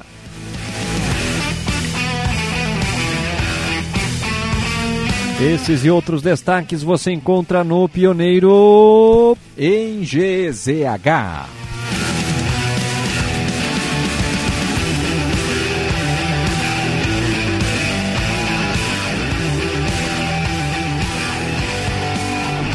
Hoje você esteve no estádio Centenário. O que, que Sim. aconteceu lá, senhor Tiago Nunes? Tava, tava um clima diferente, vou admitir. Ué, tava, tava um clima meio diferente, sabe, assim, no centenário. Hum. Não sei se foi em função da, da questão da reunião de semana que vem. Que pode- reunião? Semana que vem pode ter, não tem data, o presidente admitiu, não tem data e não sabe a pauta. Uma reunião. O Caxias foi procurado pela LA Esportes. Tá, que já foi parceira do Já Juventude. foi parceiro do Juventude, ele Tá. admitiu que foi procurado. Essa semana não quis marcar reunião, porque o foco é o gauchão. A classificação ficou para a semana que vem, deve ter um encontro para conversar, uma conversa inicial, segundo o presidente. Não tem nada alinhado, alinhavado ou traçado, mas é uma empresa, um grupo que tem jogadores, né, e vai procurou o Caxias para uma conversa. Até aí eu não vejo problema nenhum também, né? É um clube de futebol. Sim. E então, o Caxias não pode fechar as portas para quem o procurar. É. Vai, o, o mínimo que vai acontecer é conversar, ouvir E aí pode surgir alguma situação Sim, futura. Se gostar, evolui. Se não gostar, um Exato, abraço e é, segue exato, sua vida. Exatamente. Enfim. Então, foi isso que se hoje se viu mais diferente assim nos bastidores. Perfeitamente. E o que mais que aconteceu hoje? O Caxias treinou, teve o, o trabalho fechado. Mas antes do treino, o que, que teve hoje? Antes, teve entrevista coletiva! Fala, oi, nós, nós vamos lá, um milhão de reais para Thiago Nunes. Em barras de ouro, eu quero. Que vale mais do que dinheiro. É, exatamente. Pô, foi difícil chegar na entrevista, mas tudo bem, vamos lá, vai lá. O Dudu Mandai, é que o Dudu Mandai deu a entrevista, mas não treinou na Grande primeira Dudu parte. Mandai é uma figura, gente boa fala demais. bem, gente fala boa. bem, Dudu, fala, É. fala. E, só que ele não treinou a primeira parte. Por é, quê? pelo menos que a gente teve acesso, né? Ele teve uma pancada no tornozelo Ah, ontem. sim. Então, e Bom, outra. se não jogar, joga o Ricardo Lima, né? É, mas daí é O Jonathan- improvisação, né? Sim, mas o Jonathan não, tava, não voltou Não, ainda. tá, tá indo na transição Sim, aí. sim. Então. E ele vem de uma sequência já de dois jogos como titular. Mas conversou hoje, vamos ouvir? Vamos, Na entrevista vamos lá, coletiva. vamos ouvir, eu- Thiago, vai lá. Vamos, vamos. Dudu Mandai que começa falando sobre a sequência como titular no Caxias. Feliz com o momento, não só individual, mas como coletivo, né, que é o mais importante. É, feliz por tá, ter feito bons jogos né, e ajudado a equipe, principalmente, que é o objetivo principal. Né? O objetivo principal sempre é visando o clube, visando a equipe, o coletivo, e isso vem dando certo. As individualidades, não só minhas, mas de toda a equipe, galera que vem entrando, é, juntos temos, fe temos feito um, umas grandes partidas. Dudu, o que tem faltado para a equipe do Caxias conseguir a primeira vitória fora de casa no Gauchão? Eu acredito que tivemos alguns jogos de, no detalhe, né? Que estando à frente do placar tomamos os gols no, no, no final, né? Como foi o caso do Novo Hamburgo, o caso do próprio Inter no Beira Rio. Então, eu acho que a gente tem que continuar fazendo o que a gente vem fazendo, nosso estilo de jogo, e daqui a pouco aprimorar um pouco a concentração, principalmente fora de casa, nesses, nessas retas finais da partidas que a gente deixou escapar algumas vitórias. O técnico Thiago Carvalho conversou alguma coisa com vocês sobre esses jogos fora de casa? Não, a gente trata todo jogo, independente de ser em casa ou fora, como uma grande decisão, né? A gente sabe que o campeonato é muito parelho, é, cada jogo vale muito. Então a gente está em busca dessa primeira vitória fora de casa e é isso que a gente vai fazer nessa partida. Esse confronto vale, claro, a vaga semifinal do Campeonato Gaúcho. O Caxias já conquistou a vaga da Série D do ano que vem, caso precise. E também tem a Copa do Brasil, que é o grande objetivo devido à questão do recurso né, financeiro. Como é que vocês estão encarando esse último confronto com todos esses eh, essas questões em disputa? Exatamente, falou tudo. É mais uma decisão para a gente, né? Mais uma das últimas decisões. É, a gente tem um grande jogo, a gente, é importante salientar que a gente precisa, é, a gente tem uma vantagem, mas a gente ainda não está matematicamente classificado, então a gente precisa fazer um grande jogo. A gente tem em disputa a Copa do Brasil, temos em disputa é, uma possível, uma sequência é, de campeonato do interior, então é um grande jogo. É um grande jogo, respeitar o adversário, que é muito forte nos seus domínios, é, ir lá fazer uma grande partida para a gente voltar de lá classificado matematicamente, né, classificado para a próxima fase para já pensar na semifinal. É uma avenida, né? Conseguiu a classificação e ficar, né? O grande objetivo de ficar na primeira divisão do Campeonato Gaúcho do ano que vem e busca também a, a Série D do Brasileiro e também a Copa do Brasil. O que esperar desse time? Exatamente. É um time que ainda tem o que fazer dentro da competição. Isso já torna o jogo com uma decisão não só para o nosso lado, mas para o lado deles também. Então é total tensão. Total tensão, eles precisam da vitória para conquistar as vagas que, que é o objetivo deles ainda na competição. É, como eu falei, é um time que dentro de casa é muito forte, então a gente tem que ter muita concentração, ir lá fazer o nosso futebol, que vem sendo treinado, que é pedido pelo Thiago para sair de lá classificado e, se possível, com a vitória. Caxias vai entrar em campo com seis atletas pendurados, né? não, não é o seu caso, mas quando a bola é, começa a rolar, o jogador consegue separar, consegue esquecer esse cartão, ou porque tem uma semifinal, uma possível semifinal garantindo a vaga, né? e são seis atletas, algum podendo ficar de fora. O jogador consegue separar isso quando a bola rola? Ah, eu falo por mim, assim, em outros casos já ter acontecido, particularmente eu acho difícil, né? É bem difícil, principalmente em posições mais defensivas, eu acredito, mas quem entra em campo, independente de estar pendurado ou não, busca o seu melhor. Isso não vem em mente, o fato de estar pendurado ou não. É, talvez numa condição mais à frente da partida, mais para a reta final, o resultado talvez já possa estar um pouco mais garantido, isso possa vir à mente, né? Mas antes disso, não. O jogador que entra em campo, independente de estar pendurado ou não, vai dar seu máximo em busca da vitória sempre. Falta pouco para a classificação e como é que está sendo trabalhada a ansiedade nesse momento? Exatamente, a gente tem que manter a concentração, né? É, ansiedade em dia. É, eu acho que a ansiedade se trabalha no dia a dia mesmo, no treinamento, é, na confiança. A gente vem numa sequência muito boa de, de resultados, né? É, com só uma derrota na competição, que foi na estreia, isso deixa é, a nossa confiança num, num, patamar muito bom e diminui a ansiedade. A gente tem um grande jogo, é, temos mais dois dias de preparação para chegar bem nessa partida do Caju para o confronto do Ipiranga, a gente viu um Caxias que oscilou menos, entrou mais ligado no segundo tempo. E, e isso também serve para esse jogo contra a Avenida? Com certeza, com certeza. É, a gente tem vários exemplos de jogos decididos no detalhe, né? tanto a favor como contra, então é mais um jogo. A gente não pode oscilar em nenhum momento.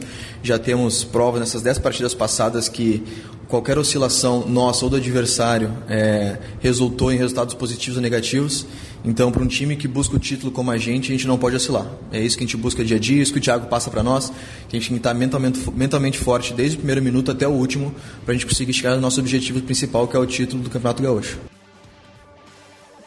Dudu Mandai, lateral esquerdo do Caxias, que hoje não participou do treino, mas a tendência é que participe amanhã. Né? Foi uma pancada no tornozelo que ele recebeu ontem, então pode ficar à disposição. E tem gol. De quem? Tem gol na Copa do Brasil. O Santos larga na frente. Santos 1, Iguatu 0. Cruzamento. cabeça. Cruzamento da esquerda.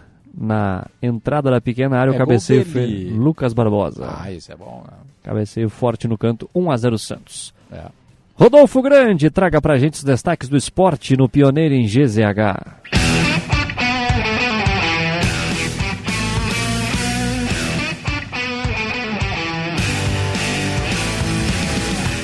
Caxias Basquete promove FanFest antes do jogo contra o Rio Claro pelo NBB.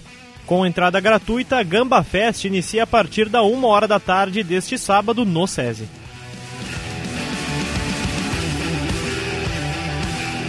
Para um time que busca o título, não podemos oscilar, afirma lateral do Caxias. Dudu Mandai atuou as últimas duas partidas como titular do time Grenar.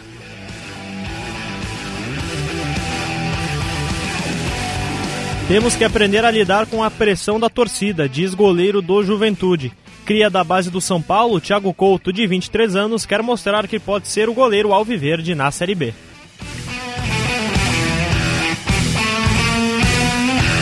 Por último, não gosto de prometer acesso, gosto de prometer trabalho, diz novo técnico do Veranópolis. Com trabalho consolidado na Serra, Ale Menezes comandará o VEC na divisão de acesso.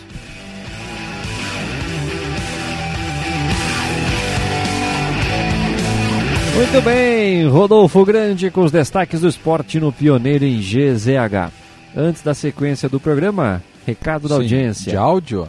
Não, recado de texto. Ah, então é com a tua voz. Nada contra parcerias. Meu único medo é que parece fácil demais enganar quem gere o Caxias. Vide a Success Sports, Luan Carlos e Felipe Cruz. Inclusive o Camboriú está com boas chances de cair no Catarinense nesse final de semana Mensagem do Leonardo Bandeira.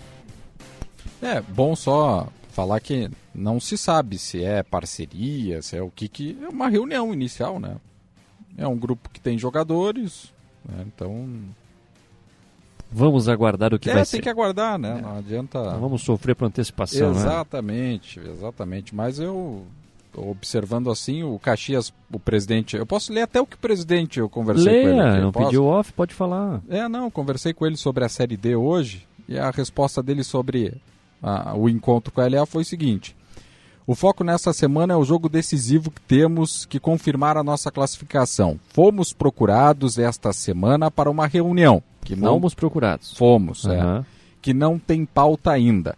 Coloquei que esta semana não dava. Reunião a partir da semana que vem. Não tem data nem pauta, mas devemos ter uma reunião para ouvir, discutir, trocar algumas ideias, mas sem data o foco é a classificação. O Caxias foi procurado, estamos abertos a ouvir deles e de outros, como estamos ouvindo de categorias de base. Vamos ver se evolui alguma coisa. A princípio, é uma conversa inicial.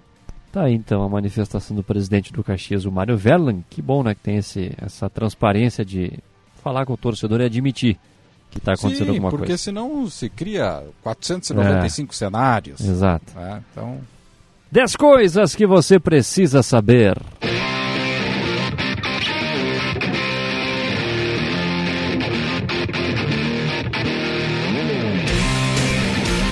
Os dirigentes dos 20 clubes da Série B concordaram em vender os direitos de transmissão da competição nos próximos quatro anos. A proposta apresentada pelo presidente da CBF, Edinaldo Rodrigues, foi aprovada por unanimidade. O Juventude e os demais times vão receber 10 milhões nesta temporada.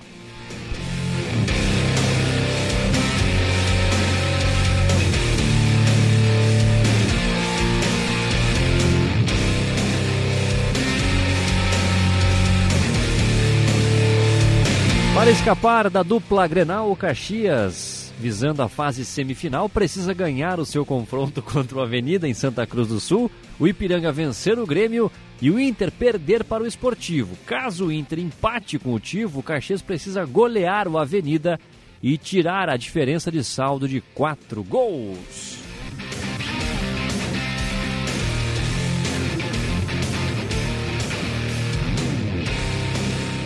Em sorteio realizado na sede da Federação Gaúcha de Futebol, ficou decidida a escala de arbitragem para os confrontos da dupla Caju no fim de semana. Medo. No estádio Alfredo Jaconi, o Juventude enfrenta o Brasil de Pelotas. E o árbitro será. Ah, quem? Anderson Daronco, 42 anos FIFA. Em Santa Cruz do Sul, nos Eucaliptos, o Caxias visita a Avenida com arbitragem de. Ai, ai, ai, quem? Daniel Não. Nobre Bis. Não. 45 aninhos. É, que vai estrear no Gauchão. Boa sorte pro Caxias e pro Avenida. Já no campo, né? Porque foi árbitro de vídeo no, no Isso, isso. E daí tava lesionado, né? É. Só agora vai apitar. Fortes emoções. Vamos lá que o tempo está passando, estamos atrasados. Hoje à tarde o Caxias anunciou Joel Corneli, 55 anos, como novo técnico da equipe sub-20. Corneli chega para comandar o time nesta temporada, na disputa do gauchão da categoria. O Gamba Fest está de volta. O evento promovido pelo Caxias do Sul Basquete acontece sábado a partir das 13 horas no estacionamento do SESI, antes da partida diante do Rio Claro pelo NBB. A entrada à FanFest é gratuita. Para o jogo, que inicia às 17 horas, mulheres não pagam. O Grêmio não terá. Ah, vamos de novo. O Grêmio não terá o técnico Renato Portaluppi à beira do campo contra a equipe do Ipiranga no sábado, pela última rodada do Gauchão. Ele ficará em Porto Alegre com foco no trabalho dos titulares.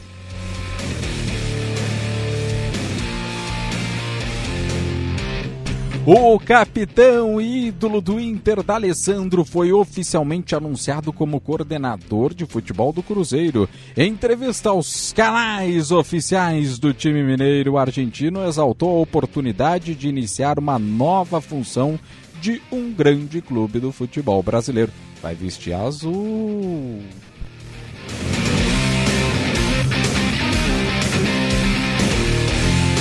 Luiz Castro já não convive com o mesmo prestígio em relação ao que chegou como treinador no Botafogo. Ora, pois. Os desempenhos recentes do time fazem o português balançar no cargo e uma demissão não é descartada.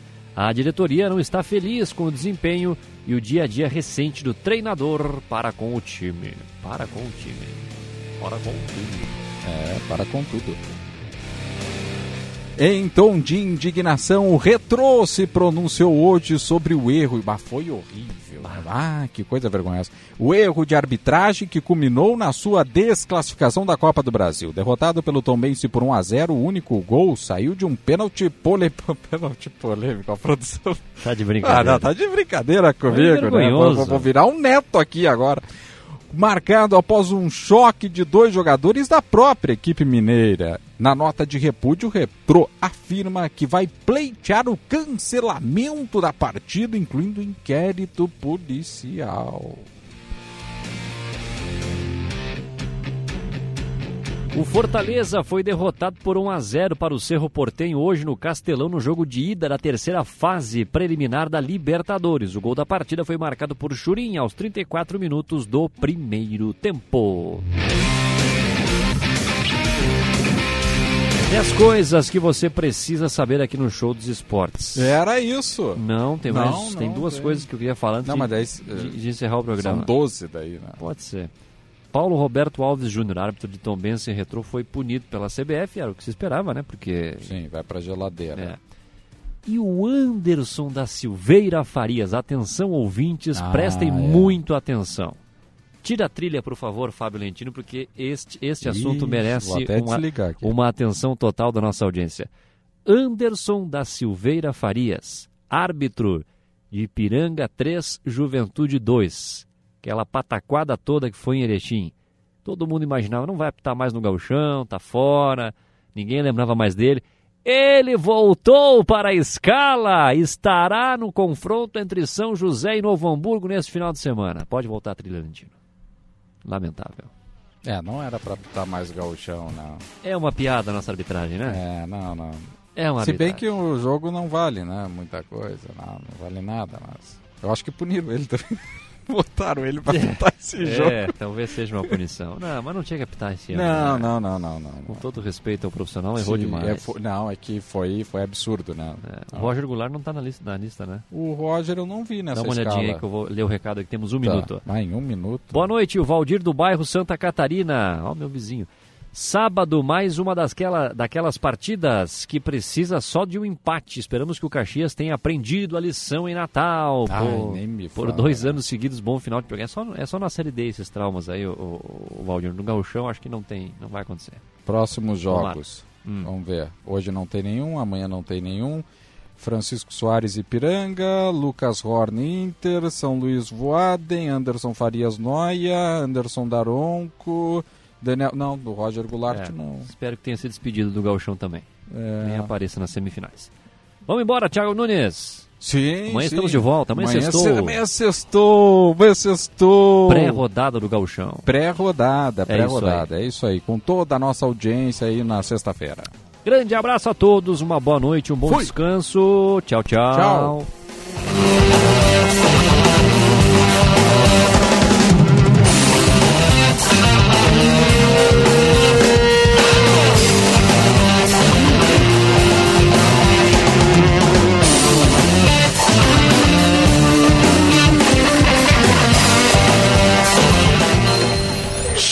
Dos Esportes. Futebol e bom humor nas noites da Gaúcha. Parceria Almo Incorporadora.